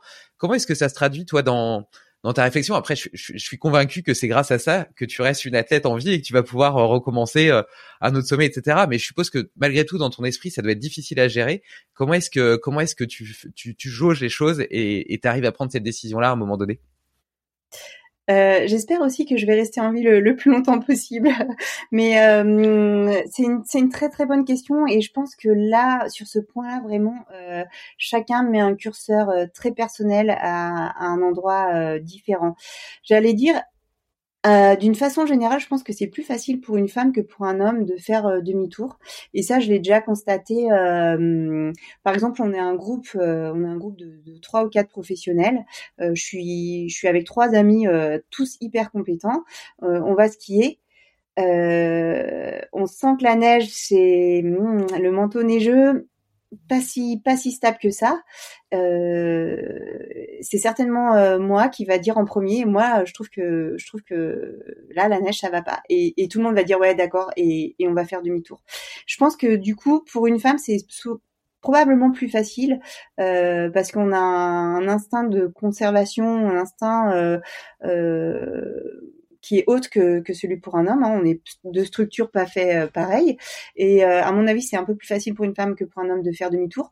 Maintenant, comme tu l'as très bien décrit, quand on part sur un projet, euh, notamment en Himalaya, ça va être une expédition de deux mois, ça va être des sommes vraiment importantes, ça va être des mois et des mois de préparation en amont et qu'on n'a qu'une qu'une petite fenêtre météo pour faire euh, pour faire cette montagne, euh, par exemple dans le cas du K2, euh, voilà, il faut plusieurs semaines d'acclimatation, au moins quatre à cinq semaines d'acclimatation avant de se dire là au prochain à la prochaine fenêtre météo je vais pouvoir y aller et faire demi-tour parce que parce que c'est trop dangereux. Ce n'est jamais facile. Ce n'est jamais facile mais c'est à chacun de mettre son curseur. Euh, moi, je réfléchis de façon assez simplement. Je me dis, est-ce que là, je suis en danger? Oui, non. Oui, je suis en danger. Est-ce que ce danger, je l'accepte ou est-ce que pour moi, il est trop important? Euh, S'il est trop important, je fais demi-tour. Si c'est un danger que j'accepte parce que je me dis, ouais, je suis sous un sérac, mais je pense qu'il va pas il va pas casser là tout de suite sous notre passage, donc j'y vais.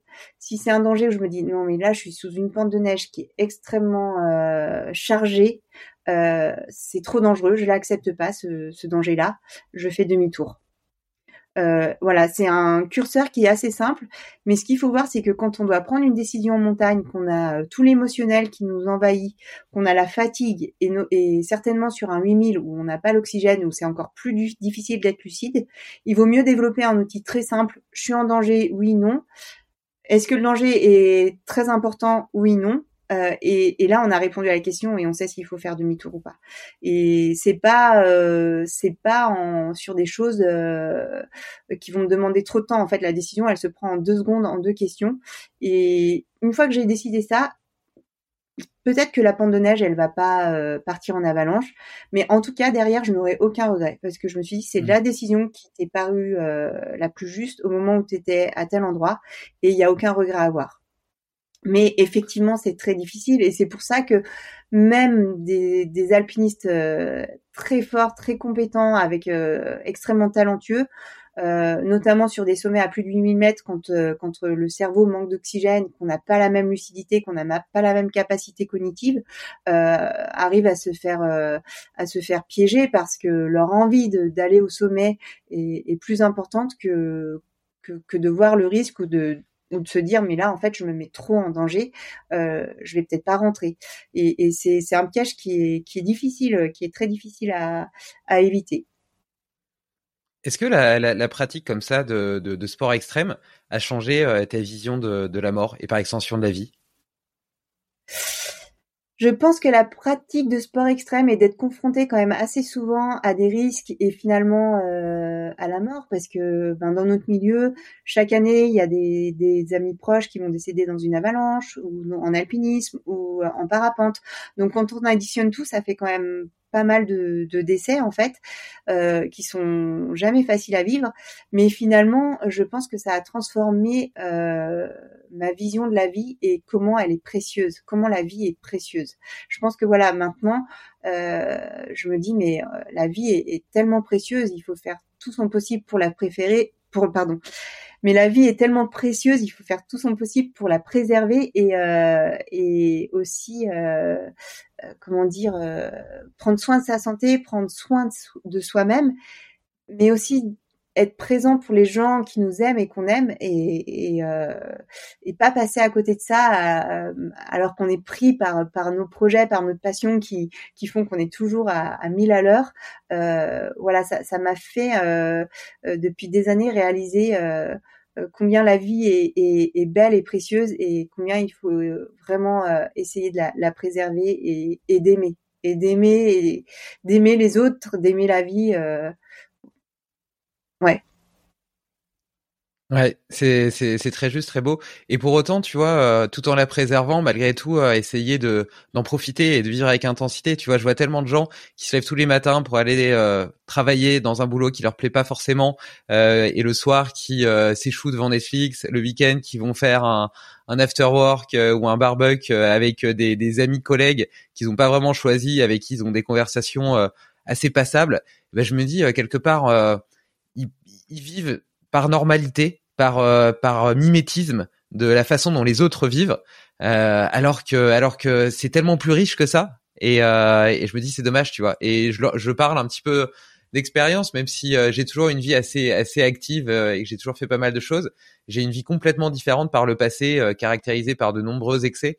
Et je m'aperçois aujourd'hui que je suis tellement plus heureux, plus épanoui, j'ai plus d'énergie, je suis plus créatif. Et, et je trouve que c'est c'est tellement beau et tellement précieux justement de de profiter pleinement de ce cadeau, de se dire ok, on a la chance d'être incarné dans un corps. Euh, la, la terre recèle de mille et une expériences magnifiques et magiques, de personnes à aimer et de conversations passionnantes à avoir. Euh, on a aussi une responsabilité quelque part euh, vis-à-vis -vis de ce cadeau et d'en profiter un maximum. Et bien évidemment, tu vois, préserver sa santé, euh, ça permet d'en profiter parce que si t'as pas de vitalité, c'est difficile de, c'est difficile de de, de, de, de faire tout ce que tu as envie de faire. Tu vois, le, fait d'être en forme, c'est ça aussi qui te permet. Euh, demain, tu sais que tu faisais plusieurs sports différents, etc. Euh, moi, demain, tu me proposes une journée de, que sais-je, d'escalade, d'alpinisme, de ski ou autre. Ben, je serais ravi de t'accompagner et j'aurais certainement du mal à te suivre, mais je sais que je pourrais le faire parce que je suis en forme, tu vois. Et, euh, et, tu vois, je vois ma grand-mère qui a 90 ans, elle, euh, elle travaille tous les jours dans son jardin qui fait 2 hectares en campagne belge. Et quand je vais lui rendre visite avec ma petite fille, eh ben elle se met à quatre pattes, elle joue avec elle euh, et elle est à quatre pattes euh, super bien, tu vois, elle a pas mal au dos, elle a pas de mal à se relever. Enfin, c'est génial aussi, tu vois, de pouvoir profiter pleinement de son expérience de vie comme ça. Oui, c'est c'est certain, c'est certain.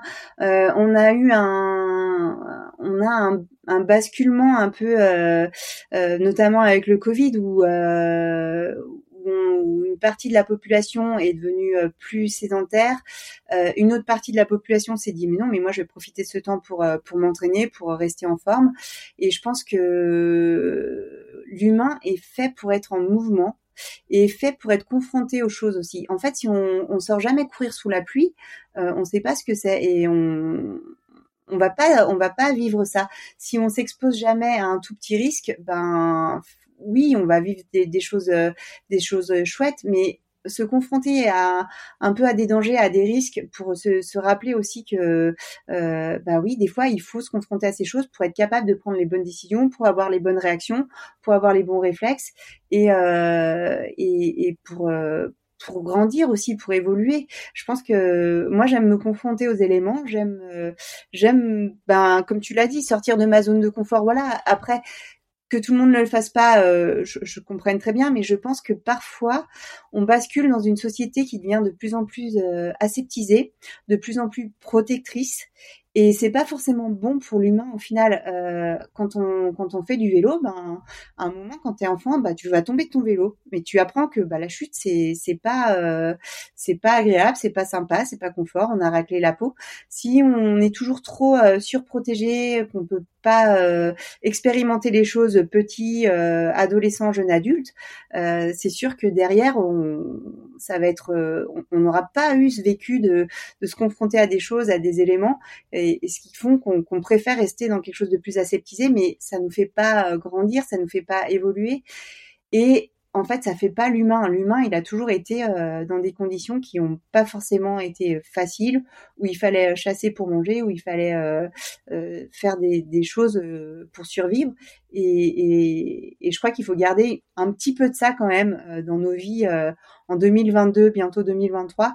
Garder, garder garder un peu ce contact avec continuer à se confronter aux éléments, continuer à se confronter à des à des mini dangers, à des mini risques pour euh, pour euh, pour euh, se dire que bah tiens oui ça peut être risqué de faire ça mais si on le fait bien ça marche aussi et ça permet d'aller découvrir ou d'explorer d'autres d'autres parties de soi-même et d'autres parties de la vie aussi. Ouais, complètement. Je trouve que je suis tout à fait d'accord avec toi. Et puis tu dis, euh, sortir de sa zone de confort, c'est pas forcément pour tout le monde. Moi, je pense que si, au contraire. Euh, par contre, euh, sortir de sa zone de confort, ça veut pas forcément dire faire quelque chose qui va mettre en danger ta vie. Mais comme tu le dis très bien, c'est ça qui nous permet de grandir, d'évoluer, de progresser. Et quant au au côté protectionniste, qui du coup nous rend hyper vulnérables face à n'importe quel risque. Tu vois, là, on le voit très bien avec les, les, potentielles pénuries d'énergie, d'électricité qu'on a en France, et les gens sont paniqués en mode ah comment on va faire pour se chauffer, c'est une catastrophe, etc.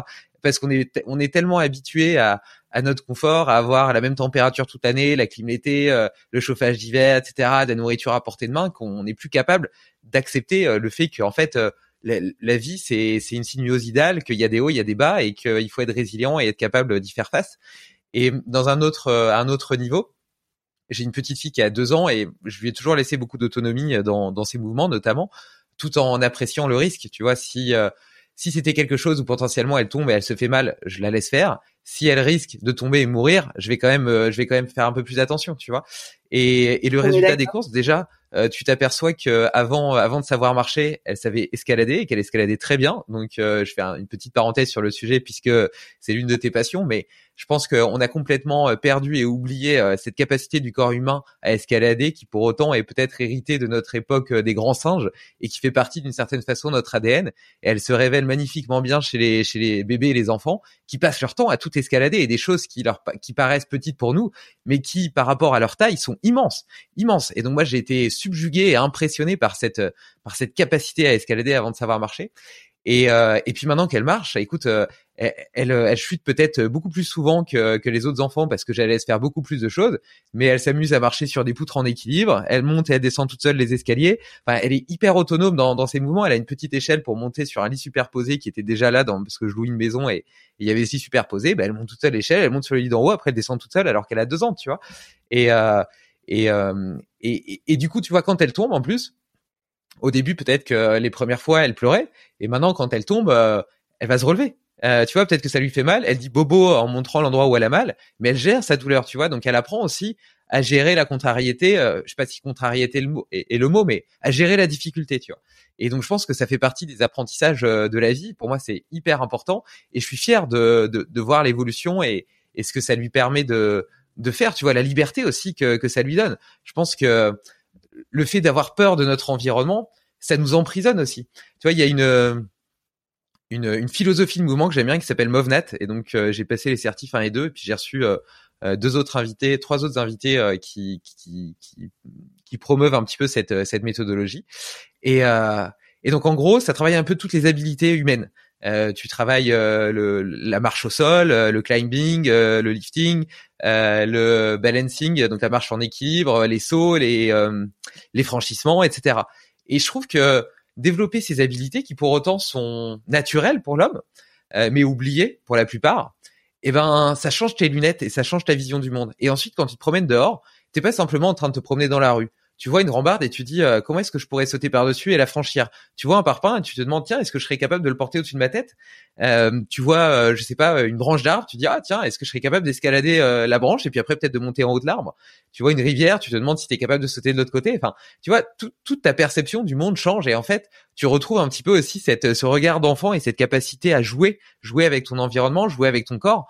Euh, qu'on a complètement oublié en devenant adulte et trop sérieux, euh, bloqué dans des vêtements qui nous emprisonnent parce que ils inhibent notre capacité de mouvement et parce que l'exubérance est mal vue en société. Donc euh, moi tu vois à mon bureau par exemple, je m'amuse à me suspendre aux escaliers ou parfois à faire quelques quelques trucs de mobilité au sol, simplement parce que ça me fait du bien, ça étire un peu mon dos, ça ça ça fait circuler le sang, ça m'oxygène et euh, et bon bah maintenant mes mes salariés sont habitués mais au début, euh, clairement, tout le monde trouvait ça bizarre. Oh là, tu mets tes mains sur le sol, mais c'est sale, il y a des pieds qui marchent dessus. Euh, bah c'est bon, mais mes mains elles sont elles sont remplies, euh, la, peau est remplie euh, de, protection, t'as as, des défensines, etc. Elle fait pour ça, tu vois, c'est une barrière naturelle. Arrêtons de voir nos, mains comme un truc hyper fragile et hyper protégé, tu vois. Et, et donc j'ai l'impression que tout ça quelque part inhibe et, et, diminue notre expérience de vie et que quand tu quand arrives à réveiller un petit peu cette flamme intérieure, et ben ouais, ta vie change parce que t'as, les lunettes avec lesquelles tu vois le monde changent. Complètement. Je pense que oui, euh, je, suis complètement d'accord avec euh, ce que ton témoignage. Et effectivement, en fait, quand tu t'autorises à, à essayer autre chose, à à faire autre chose que, que ce que tu as l'habitude de faire, ton regard change et, euh, et du coup il y a des nouvelles possibilités qui s'ouvrent ou, euh, ou euh, des nouveaux territoires qui vont qui vont s'offrir à toi et, ça ça fait partie de la richesse de l'expérience de la vie. Exactement. Et d'ailleurs quelque part comment dire ça? Tu vives des expériences, des émotions un peu au-delà de la moyenne. Euh, comme euh, comme toi, mais comme euh, tout le monde peut le vivre à leur niveau. Est-ce que d'une certaine façon, ça te rend pas un petit peu accro? Et est-ce que tu arrives à apprécier après des choses normales, ou est-ce que tu as toujours besoin justement de de ces petits challenges, de ces petits défis, de ces petites sorties de la zone de confort? Est-ce que tu as besoin d'aller d'aller un petit peu toujours plus haut? C'est une bonne question aussi. Je pense que effectivement, on a, on a besoin, de, en tout cas pour ma part, j'aime bien euh, ces, ces, émotions un peu plus fortes, euh, ces moments un peu plus fous, parce que parce qu'ils me font me sentir euh, d'autant plus vivante et d'autant plus vraie. Je ne sais pas comment le vraiment l'exprimer, mais quand on quand on a fait une ascension difficile, engagée, on sait qu'il y a absolument pas la possibilité de redescendre, que la seule sortie c'est par le haut, euh, que peut-être arrivé au sommet, on va sortir les parapentes, qu'on va décoller, qu'on va survoler les glaciers. Voilà, ce sont des moments qui sont assez incroyables et euh, on sait qu'on a fait quelque chose de dur, on sait qu'on l'a bien fait, on, on, est, on sait qu'on va décoller euh, et, et, ça, ça nous anime, ça nous remplit, c'est, c'est quelque chose de, de vraiment fort. Mmh. Mais je sais aussi que finalement, euh, il y a plein de choses hyper intéressantes dans la vie et peut-être que ça va pas euh, m'animer de la même façon, mais que je vais quand même toujours trouver euh, de l'intérêt. Ne serait-ce que l'humain, en fait, je, je, suis à chaque fois, j'aime l'humain, j'aime quand je discute avec quelqu'un, trouver, ben, toutes ces, enfin, découvrir toutes ses qualités, sa vision des choses, comment elle traite l'information. Euh, enfin, je suis hyper intéressée. Je trouve que c'est tellement riche de, de, de, de comprendre comment l'humain fonctionne et de comprendre les gens autour de nous comment ils, ils fonctionnent. Euh, juste ça, c'est ça me passionne. Et bien sûr, ça va pas être des émotions aussi fortes, des moments aussi forts, des, des choses qui vont rester engrammées dans, dans mon cerveau aussi fortes. Mais euh, je crois que, en tout cas, à 45 ans, j'arrive à aussi à, à m'épanouir et à, à, faire que plein d'autres choses peuvent m'animer que euh, euh, une ascension de 18 heures euh, technique qui, qui, qui, était un vrai challenge qu'on a réussi et où il y a une énorme satisfaction une énorme joie de se retrouver sur sommet. C'est sûr que ça va être des moments très forts, mais il y a aussi tellement d'autres belles choses dans la vie que euh, je pense que il y a plein de petites choses qui m'animent et qui font que que je trouve que la vie est est super chouette, même quand je suis pas en montagne. D'ailleurs, en parlant de, de ces autres petites choses, de... ouais, vas-y, vas-y. Pardon. Non, mais pour donner un exemple très concret, euh, il y a deux jours, j'ai traversé euh, l'Italie pour euh, pour aller voir euh, deux marques avec lesquelles je, je travaille, et j'étais donc dans, dans l'une de, de, ces dans ces marques qui fait tout fabriquer en Italie, et en fait d'aller voir toute la chaîne de fabrication avec toutes ces personnes dédiées, passionnées, et de rencontrer aussi tout le bureau d'études, le bureau de développement, tous ces gens qui fourmillaient là-dedans, mais qui avaient tous des étoiles dans les yeux, qui avaient tous envie de faire euh, le meilleur chausson d'escalade, la meilleure chaussure de, de ski de rando. Euh, et il y avait cette énergie qui était là, euh, et, et c'était c'était un moment hyper fort. Je suis rentrée, je suis rentrée boostée, je suis rentrée boostée, un peu époustouflée. voilà, ça m'a pas laissé, enfin juste le contact avec ces gens, avec tout ce qu'on a pu, tout ce que j'ai pu voir, que ce soit de de la personne qui, qui met la la, colle sur des sur des sur du cuir de chaussons d'escalade pour qu'ensuite on mette la semelle d'escalade. Euh, voir comment elle faisait ça de façon tellement précise, tellement automatisée, clac clac clac, et, euh, et discuter avec ces gens qui sont hyper passionnés, hyper motivés euh, et qui aiment ce qu'ils font. Ben, je suis rentrée mais boostée comme si j'avais fait comme si j'avais fait une ascension du Mont Blanc avec un vol en parapente derrière. Enfin, voilà, je suis rentrée comme si j'avais fait une ascension qui, que j'avais envie de faire depuis longtemps. Magique. Bah écoute, euh, c'est marrant parce que euh, c'est un peu ce que je ressens parfois quand je fais ces podcasts aussi, où je rentre dans une espèce d'état de, de flow et je sors de là, euh, ouais, je me sens rempli, tu vois, et rempli d'énergie, rempli de bonheur, de gratitude. Et c'est pour ça que j'adore faire ces podcasts. Et, et en parlant de d'autres petites choses de la vie, j'avais entendu que tu étais passé dans Extraterrien de mon pote Bart, et, et tu disais que tu avais envie de tester un petit peu la permaculture, l'autonomie, etc. Euh, de par ton, ta conscience écologique et puis une envie euh, plus profonde de remettre euh, les mains à la terre. Euh, J'imagine qu'avec euh, ton emploi du temps chargé et tes différents allers-retours en Espagne, en Italie, dans les Alpes, etc., ça doit pas être facile à gérer, donc probablement que tu as abandonné. Mais j'avais envie d'avoir un, un petit retour sur cette expérience vers l'autonomie. Non, bien sûr que non, je n'ai pas abandonné. Et après, il faut juste que je sois réaliste par rapport euh, à ma capacité et à la grosseur. Donc, je commence, euh, j'ai commencé euh, en fait à un petit niveau sur une petite surface, avec. mais pour moi, mettre les mains dans la terre, voir pousser les choses, c'est quelque chose qui m'anime aussi. C'est quelque chose qui me qui me, je, vais aller observer le matin comment ça a poussé et je sais pas, ça me remplit, ça me remplit d'une bonne énergie, ça me remplit de joie. Je me dis mais la nature c'est dingue. En fait, ce qu'on arrive à faire, enfin ce qui pousse, ce qui sort en, en quelques en quelques dizaines de jours, euh, je, suis à chaque fois, euh, bah pareil, émotionnée parce que parce que je trouve ça beau et que je trouve ça fou et que je me dis mais une petite graine comme ça, ça a autant de de force pour développer finalement euh, un plan complet qui va nous donner des fruits et des légumes. Euh, je, trouve, ça assez euh, assez incroyable. Mais il faut voir qu'effectivement la saison elle est courte. Hein. Déjà j'habite en montagne à plus de 1000 mètres d'altitude. L'ensoleillement n'est pas le même que dans d'autres régions et, que là depuis octobre en fait il n'y a plus rien il y a plus rien qui pousse encore. Euh, mais euh, mais à mon petit niveau, avec euh, en étant réaliste sur ma capacité l'été de d'entretenir tout ça, je progresse, j'apprends, j'observe aussi, j'observe comment les choses marchent et celles qui marchent pas, et je prends des petites notes dans un petit carnet. Et le jour où je disposerai d'un plus grand terrain et de plus de temps, je commencerai à être peut-être un peu au point. Mais au final, euh, la nature est bien faite parce que ça tombe nickel. Euh, le fait que plus rien ne pousse en hiver, ça tombe pile dans ta saison où justement tu as beaucoup moins de temps à consacrer à ton à ton potager.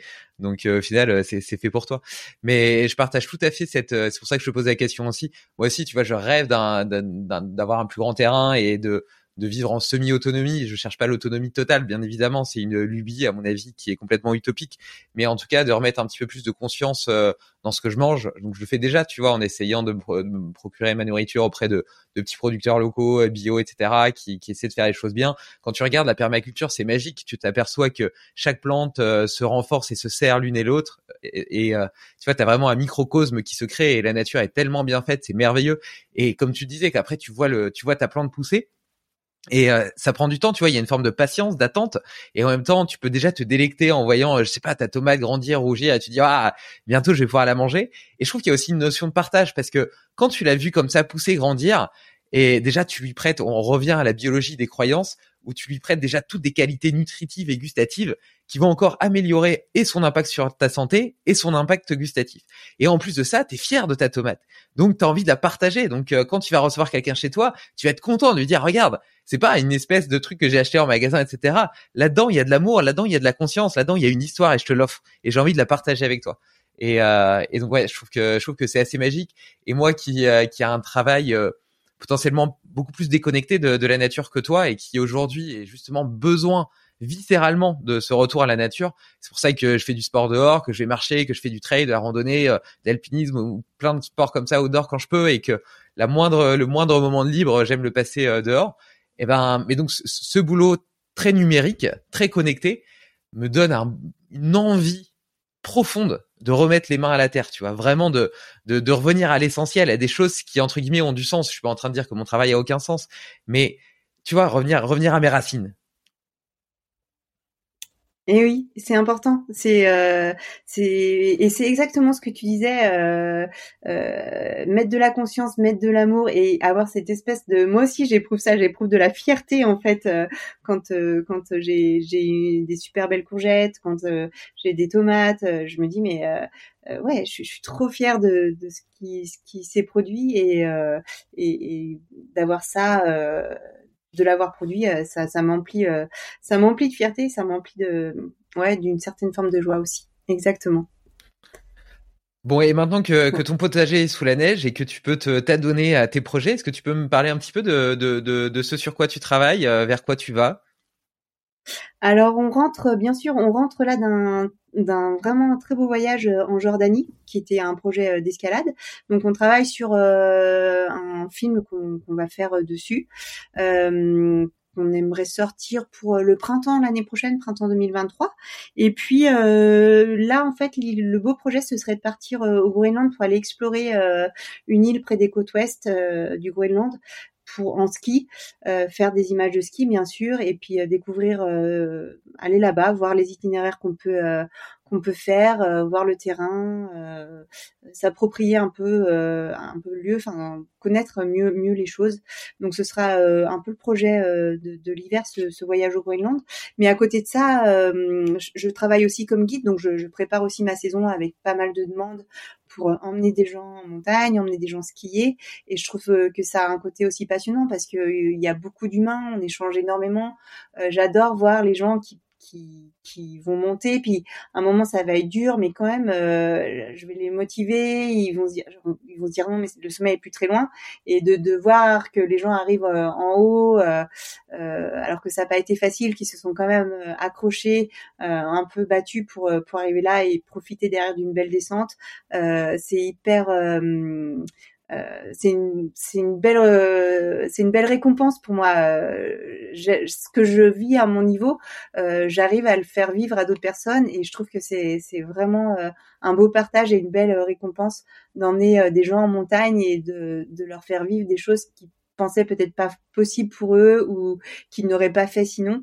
Euh, voilà, donc c'est un autre, une autre partie de ma vie qui, euh, qui m'anime aussi énormément et que je trouve très riche. Et puis après, j'ai toujours des projets pour moi, euh, des projets personnels sur Chamonix, de descente à ski.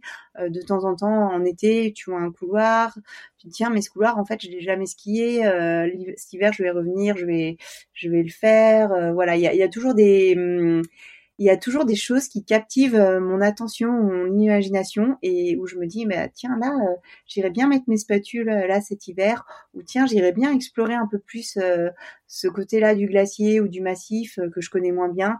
Il y a toujours quelque chose qui va qui va me captiver et qui va me donner envie d'aller. Donc l'hiver est composé en général d'un gros projet, et puis après de, de plein de micro-aventures locales et de partage avec les personnes que j'emmène en montagne. C'est euh, beau, je trouve euh, ce ce côté, euh, cette notion de partage. de, enfin, tu vois, je pour moi, j'ai fait plein de plein de trucs potentiellement entre guillemets extrêmes. Alors pas extrêmes comme toi, mais extrêmes considérés d'un point de vue adrénaline pour le pour le pour le commun des mortels, on va dire, donc pas pour les athlètes de très haut niveau. Et et l'alpinisme, ça a été vraiment le les sensations les plus fortes que j'ai vécues, notamment parce que tu as une vraie conscience euh, de la mort, Euh, tu vois, quand tu marches sur, moi, j'étais pas du tout habitué au vide. Quand tu marches sur une crête comme ça, avec le vide des deux côtés, et tu sais que si tu tombes, la moindre erreur, tu meurs. Déjà, ça, c'est une, une réalité qui, qui est, euh, qui est percutante, tu vois. Et même si tu fais des sauts en parachute, euh, ce genre de choses, en fait, c'est pas pareil parce que quelque part, tu sais que t'as ton parachute. Là, tu sais vraiment que t'as pas le droit à l'erreur. Donc, t'as une espèce de concentration intense. Et euh, il y a la difficulté euh, de l'effort, du manque d'oxygène, etc. tu vois, je me souviens par exemple quand je faisais le Mont Blanc justement sur l'arrêt des bosses, mon guide me nous disait pas qu'on était euh, allait approcher du sommet. Et donc euh, on montait un mur et puis on se disait tiens on va être au sommet. En fait non. Et il y en a une autre, une autre, une autre. Et euh, et on savait pas où on était. Tu vois on se disait peut-être qu'il reste encore. En plus on avait plutôt marché vite.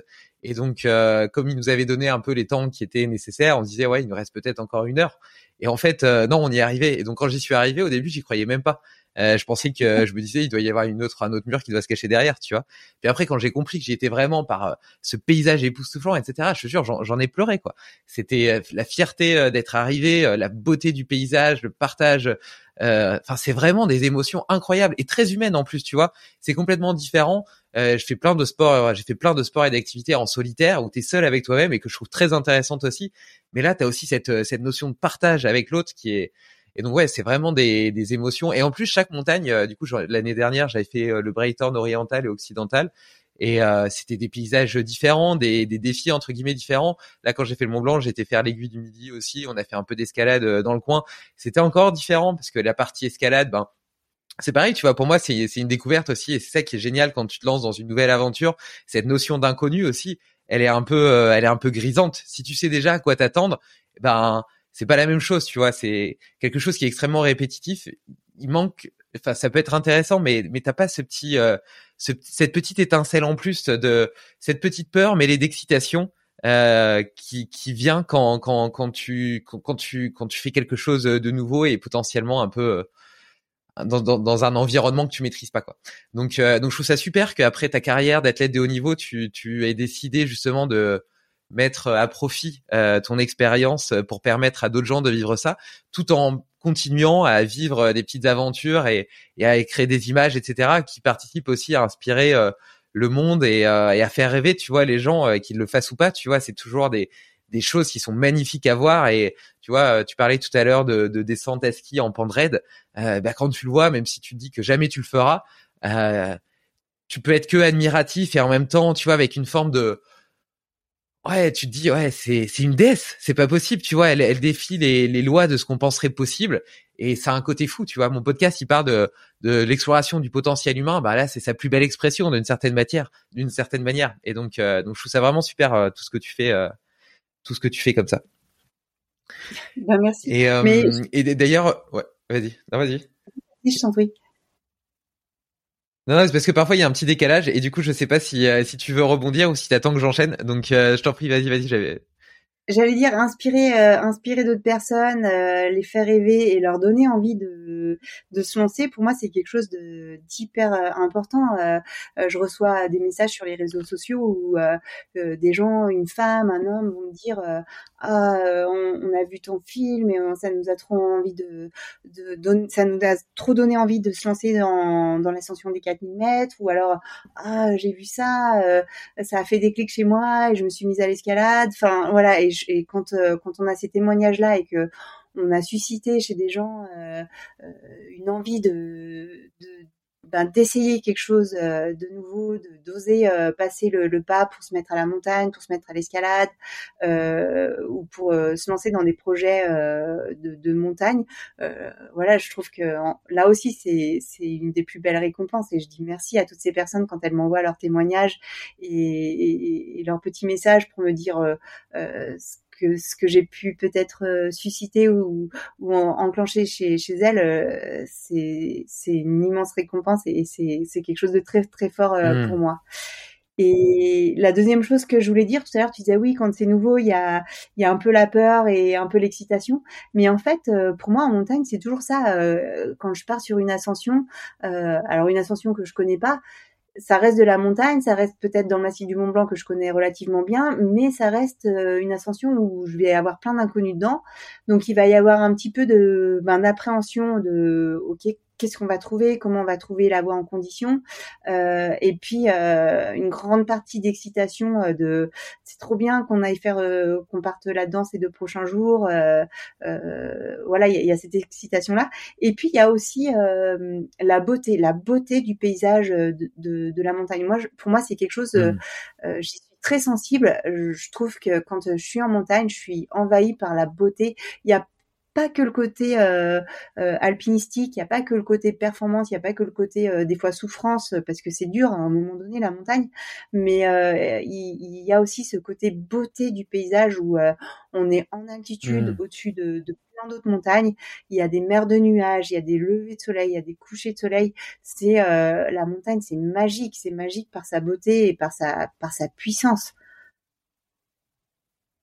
Ouais, je suis tout à fait d'accord avec toi et tu te sens un petit peu comme euh, dans une bulle en dehors du monde, tu vois, il y a cette espèce de, de sérénité et en même temps euh, cette montagne qui se dresse là, euh, droite et immuable, comme éternelle, tu vois, comme si elle était en dehors du temps et que elle vivait pas de la même façon que nous, d'une certaine façon, tu vois, et donc il y a une forme de, de respect, de, de solennalité je, je suis pas sûr d'avoir parfaitement bien prononcé, mais tout le monde aura compris le mot. Et, euh, et donc, euh, donc ouais, ouais, je trouve, je suis tout à fait d'accord avec toi. C'est, c'est vraiment un, un environnement très, très, très, très particulier, très particulier. Euh, je te propose d'arriver sur sur la dernière phase du podcast. Euh, j'ai quelques questions, euh, quelques questions que j'aime bien poser à tous mes invités. La première étant de savoir si tu as des conseils à donner aux parents. Alors, je ne sais pas si tu as des enfants, mais c'est pas une prérogative nécessaire pour y répondre. Ça a trait plus à ta vision de la vie et à ce que tu penses ou voudrais transmettre ou laisser offrir aux autres alors, euh, je, n'ai pas d'enfant moi-même. J'ai deux beaux garçons, enfin deux mes beaux-fils. Euh, et si j'avais des conseils à donner, euh, je dirais, je leur dirais, faites confiance à, vos enfants et donnez-leur confiance en, les laissant expérimenter. Euh, c'est un peu ce qu'on a déjà dit tout à l'heure, mais je pense que l'expérimentation et se confronter à des, petits risques sans conséquences, euh, ça fait partie de la construction, ça fait partie de se former pour, euh, être adulte, pour être outillé adulte et, apprendre aux gens à donner confiance à, ses propres enfants, qu'ils aient confiance en eux, c'est hyper important euh, pour la suite.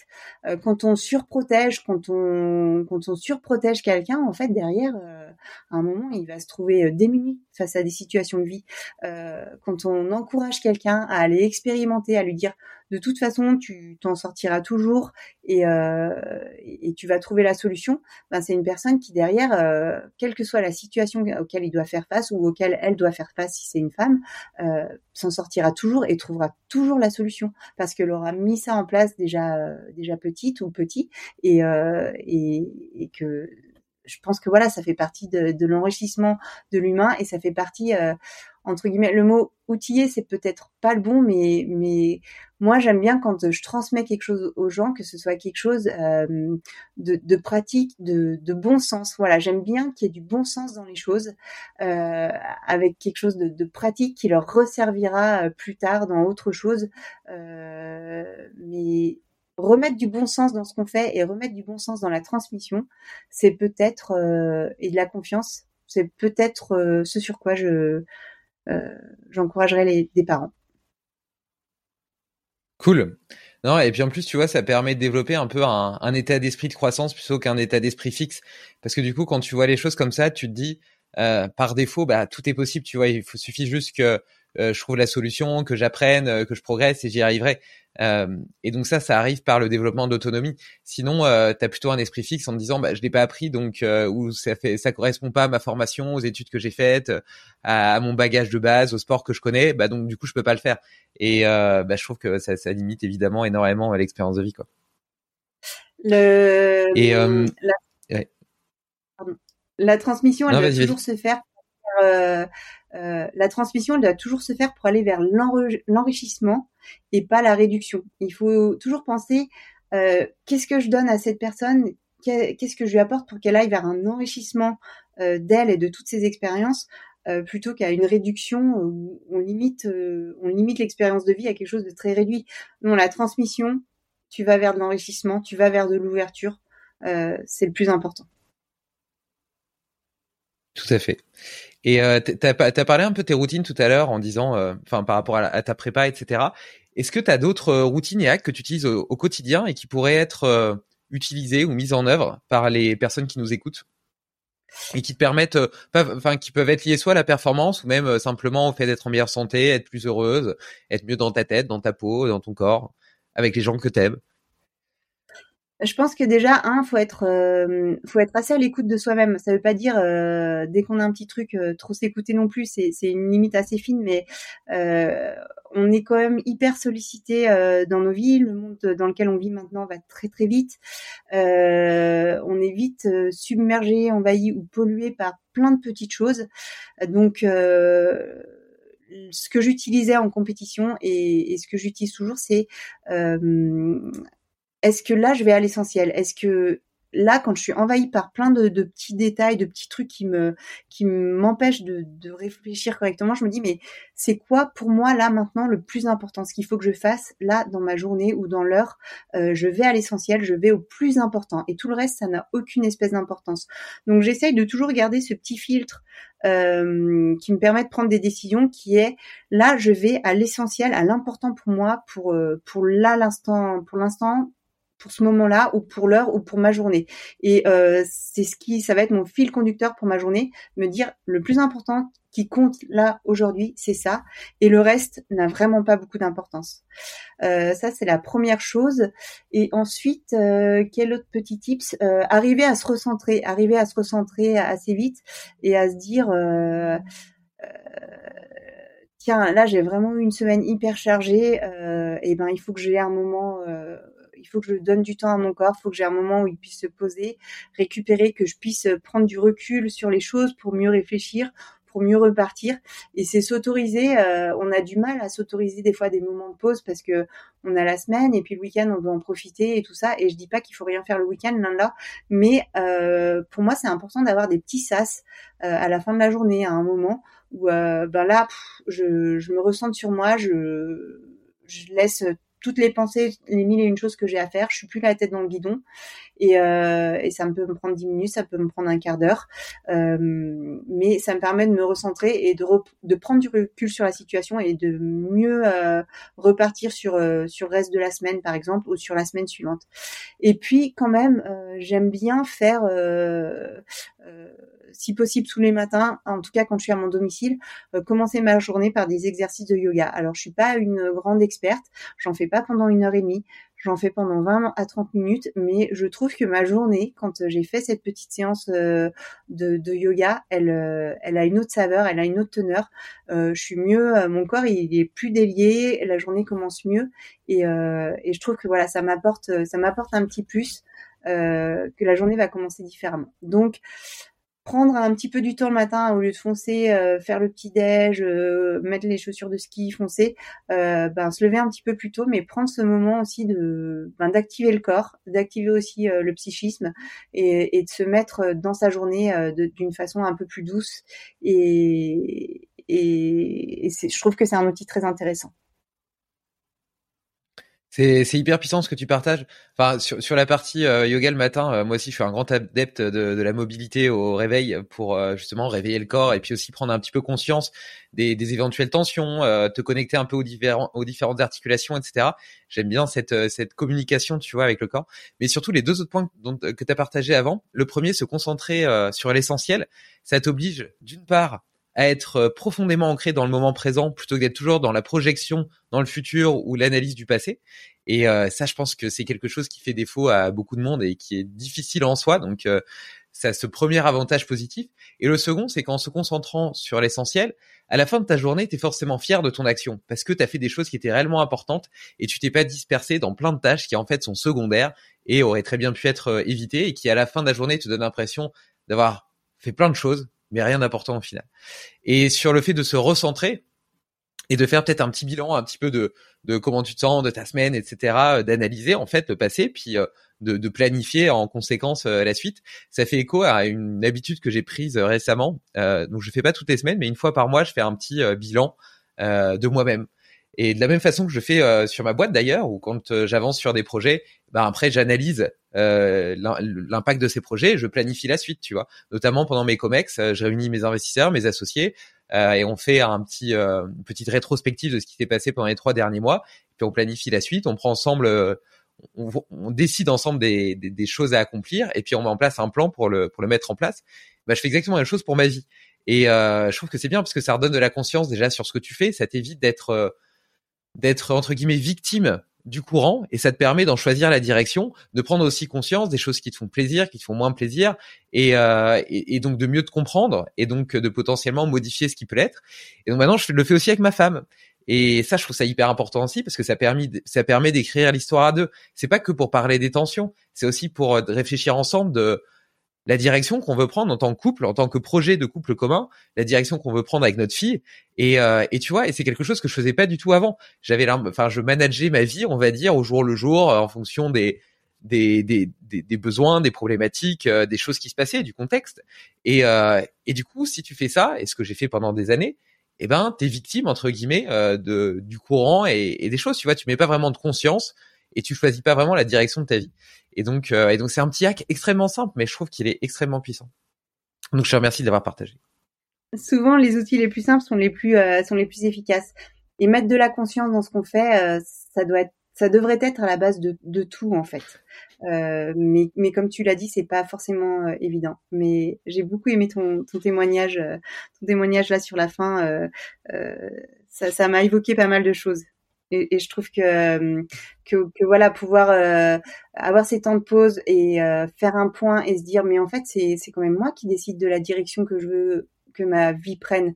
Euh, c'est pas ce courant euh, dans lequel je suis. Euh, donc, euh, bah tiens, ça me convient pas. Il faut que tu introduises du changement. Et eh ben, je l'introduis ce changement. Euh, et, et c'est une bonne sensation de se dire, euh, je, je, suis quand même, c'est moi le, le, pilote dans ma vie, quoi. Mmh. Ouais, tout à fait. Ouais. Tout à fait. Et d'ailleurs, en, continu... en, continuité pardon, direct de cette question, est-ce que tu aurais un petit défi à donner à nos auditeurs pour les 15 jours à venir? Soit quelque chose à faire euh, tous les jours pendant 15 jours, soit à faire une seule fois dans les 15 jours à venir, euh, quelque chose à expérimenter. L'idée, c'est de leur permettre euh, de mettre en place de nouvelles habitudes, de tester de nouvelles choses assez facilement. Alors là, il faut que je réfléchisse. euh, une chose à faire tous les jours ou une chose à faire euh, une fois euh, pour expérimenter quelque chose. C'est une bonne question, c'est une bonne question. Tac, tac, tac. J'ai pas, j'ai pas de réponse un peu, euh, un peu intelligente qui me convienne là tout de suite. Euh, qu'est-ce, qu'est-ce, tu sais quoi? Si tu veux, il me reste, il me reste deux autres questions. Il me reste deux autres questions à, à te poser. Je te les pose et euh, comme ça, ça te laisse un petit peu de temps de processer en tâche de fond et euh, peut-être d'avoir, d'avoir une illumination qui te, qui te convienne. Qu'est-ce que tu en penses? Allez, on fait ça. Euh, est-ce que tu aurais un livre et un prochain invité à me recommander? Un livre et un prochain invité à te recommander? Euh, un prochain invité, euh, Xavier Thévenard, si tu l'as pas déjà eu. Tu l'as déjà eu? Non. Non. Ok. Je, je, le connais même pas. Je, te le refais. Un prochain invité à te recommander, ce serait Xavier Thévenard, un, ultra trailer très intéressant à plein de niveaux. Et euh, un livre à te recommander. Euh, non, en ce moment, je me, remets bien dans les systèmes 1, système 2 euh, ou les livres de Oudé, mais hum, qu'est-ce que qu'est-ce qui pourrait être un livre à recommander qui m'a il y a beaucoup de livres qui m'ont énormément parlé j'aime bien tous les livres qui parlent des, des différents comportements, des, des différentes erreurs qu'on peut faire. Euh, mais un bon à te recommander, tac, tac, tac, comme ça. Euh, euh, Qu'est-ce que j'ai lu récemment qui m'a les décisions absurdes, c'est un livre récent que j'ai lu, mais c'est pas un livre que je voudrais te recommander. Moi aussi, je vais te recommander un petit livre qui, qui maintenant commence à être euh, à être vieux en, date, mais mais les systèmes sont, les mécanismes sont toujours euh, les mêmes. C'est euh, est-ce que j'ai envie de recommander ce livre-là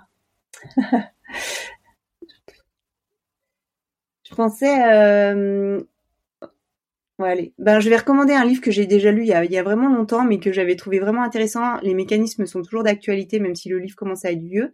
Et c'est assez intéressant pour, euh, en disant, euh, en rapportant des fois peut-être à des situations de notre vie qu'on a vécues. C'est euh, le petit traité de manipulation à l'usage des honnêtes gens voilà, c'est un livre de psychologie, mais qui était euh, assez intéressant. Et euh, sinon, système 1, système 2, si on a vraiment, vraiment beaucoup de temps et, de se plonger là-dedans, ça reste un livre hyper, hyper riche, hyper dense, hyper dense, mais hyper intéressant. Ouais, de toute façon, la, compréhension de la psychologie humaine et des, de l'intelligence sociale qui sous-tend les rapports entre les hommes est toujours quelque chose d'hyper utile, que ce soit dans ta vie privée, avec tes amis, tes proches, euh, tes amours, que ce soit dans la vie professionnelle euh, pour communiquer avec euh, des clients, des, investisseurs, des ton patron, tes salariés. Donc ouais ouais, je trouve que je trouve que c'est très très bien, très intéressant. Et si on veut poursuivre un petit peu tes activités, voir les photos de tes expéditions, les, les vidéos que tu vas tourner au Groenland, etc. On, on retrouve ça où? Sur Instagram? Et oui, pour voir euh, pour voir les images, pour voir ce que je fais, bien sûr mon compte Instagram euh, Livre sans sauce, euh, c'est euh, ce sera le lieu le plus approprié. pour les vidéos, ça sera relié depuis Instagram sur différentes plateformes qui sont YouTube ou d'autres plateformes. Et si si vous avez un jour envie que je vous emmène en montagne, vous pouvez me contacter par Instagram ou trouver très facilement mon numéro de téléphone sur sur le net sans problème. Mais Instagram c'est un ça reste un bon lieu pour, euh, pour poster des belles images et les partager avec, euh, avec tout le monde.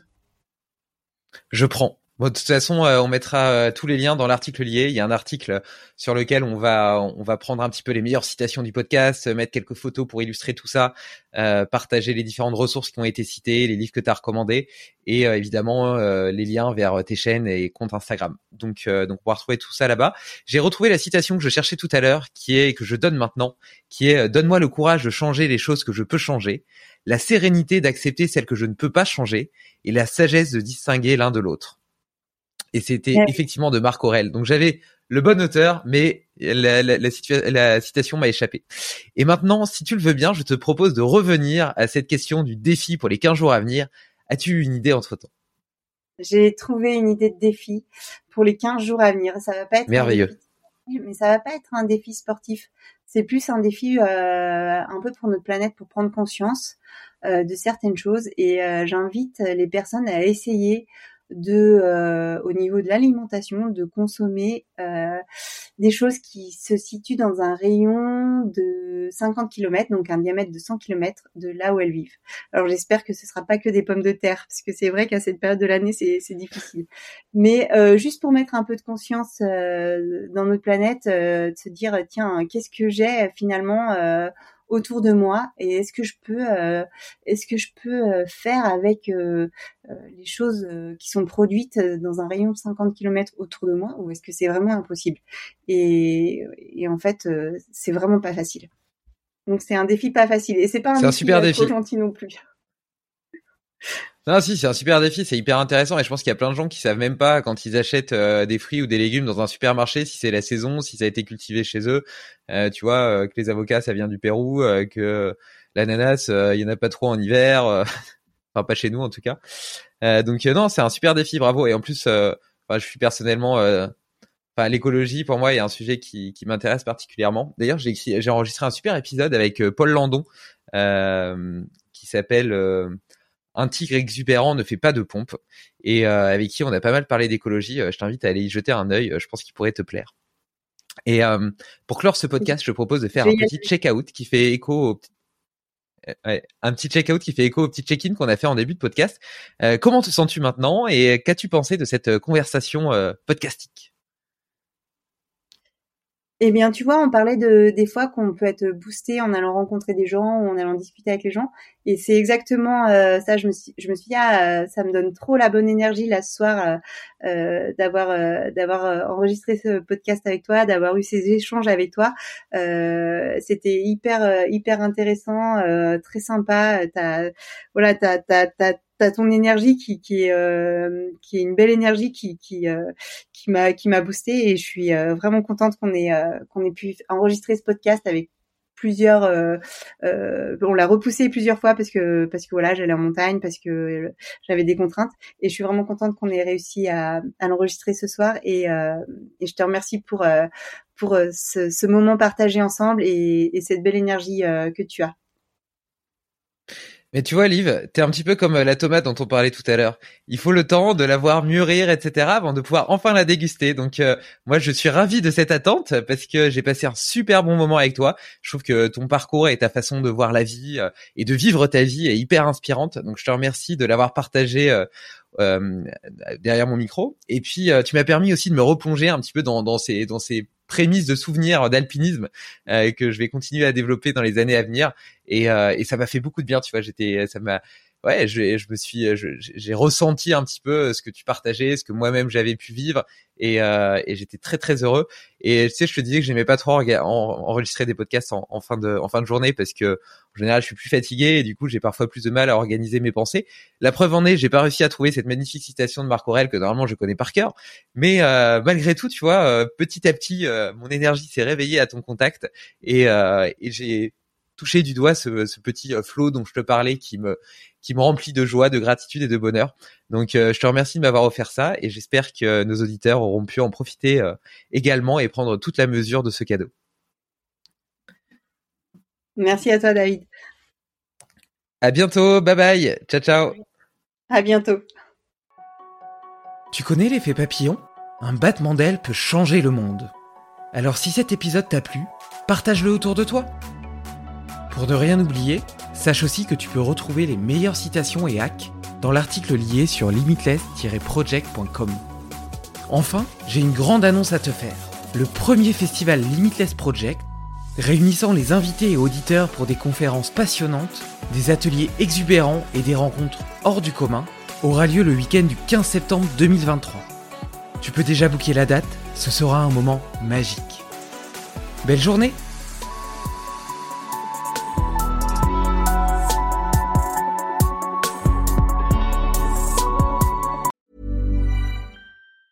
As a person with a very deep voice, I'm hired all the time for advertising campaigns. But a deep voice doesn't sell B2B, and advertising on the wrong platform doesn't sell B2B either. That's why if you're a B2B marketer, you should use LinkedIn ads.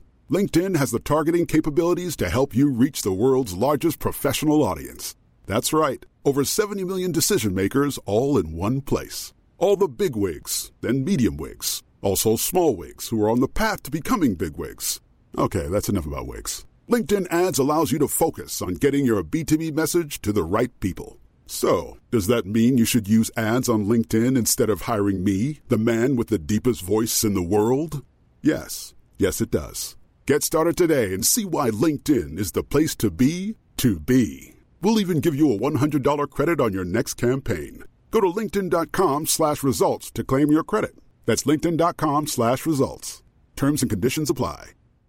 Get the best workout with the best kept secret in fitness. Hydro, the state of the art at home rower. Hydro engages 86% of your muscles, delivering the ultimate full body workout in just 20 minutes. From advanced to beginner, Hydro has over 4,000 classes that are shot all over the world and are taught by Olympians and world class athletes. For a 30-day risk-free trial with free standard shipping, go to hydro.com and use code ROW500 to save up to $500. That's H-Y-D-R-O-W dot com. Code ROW500.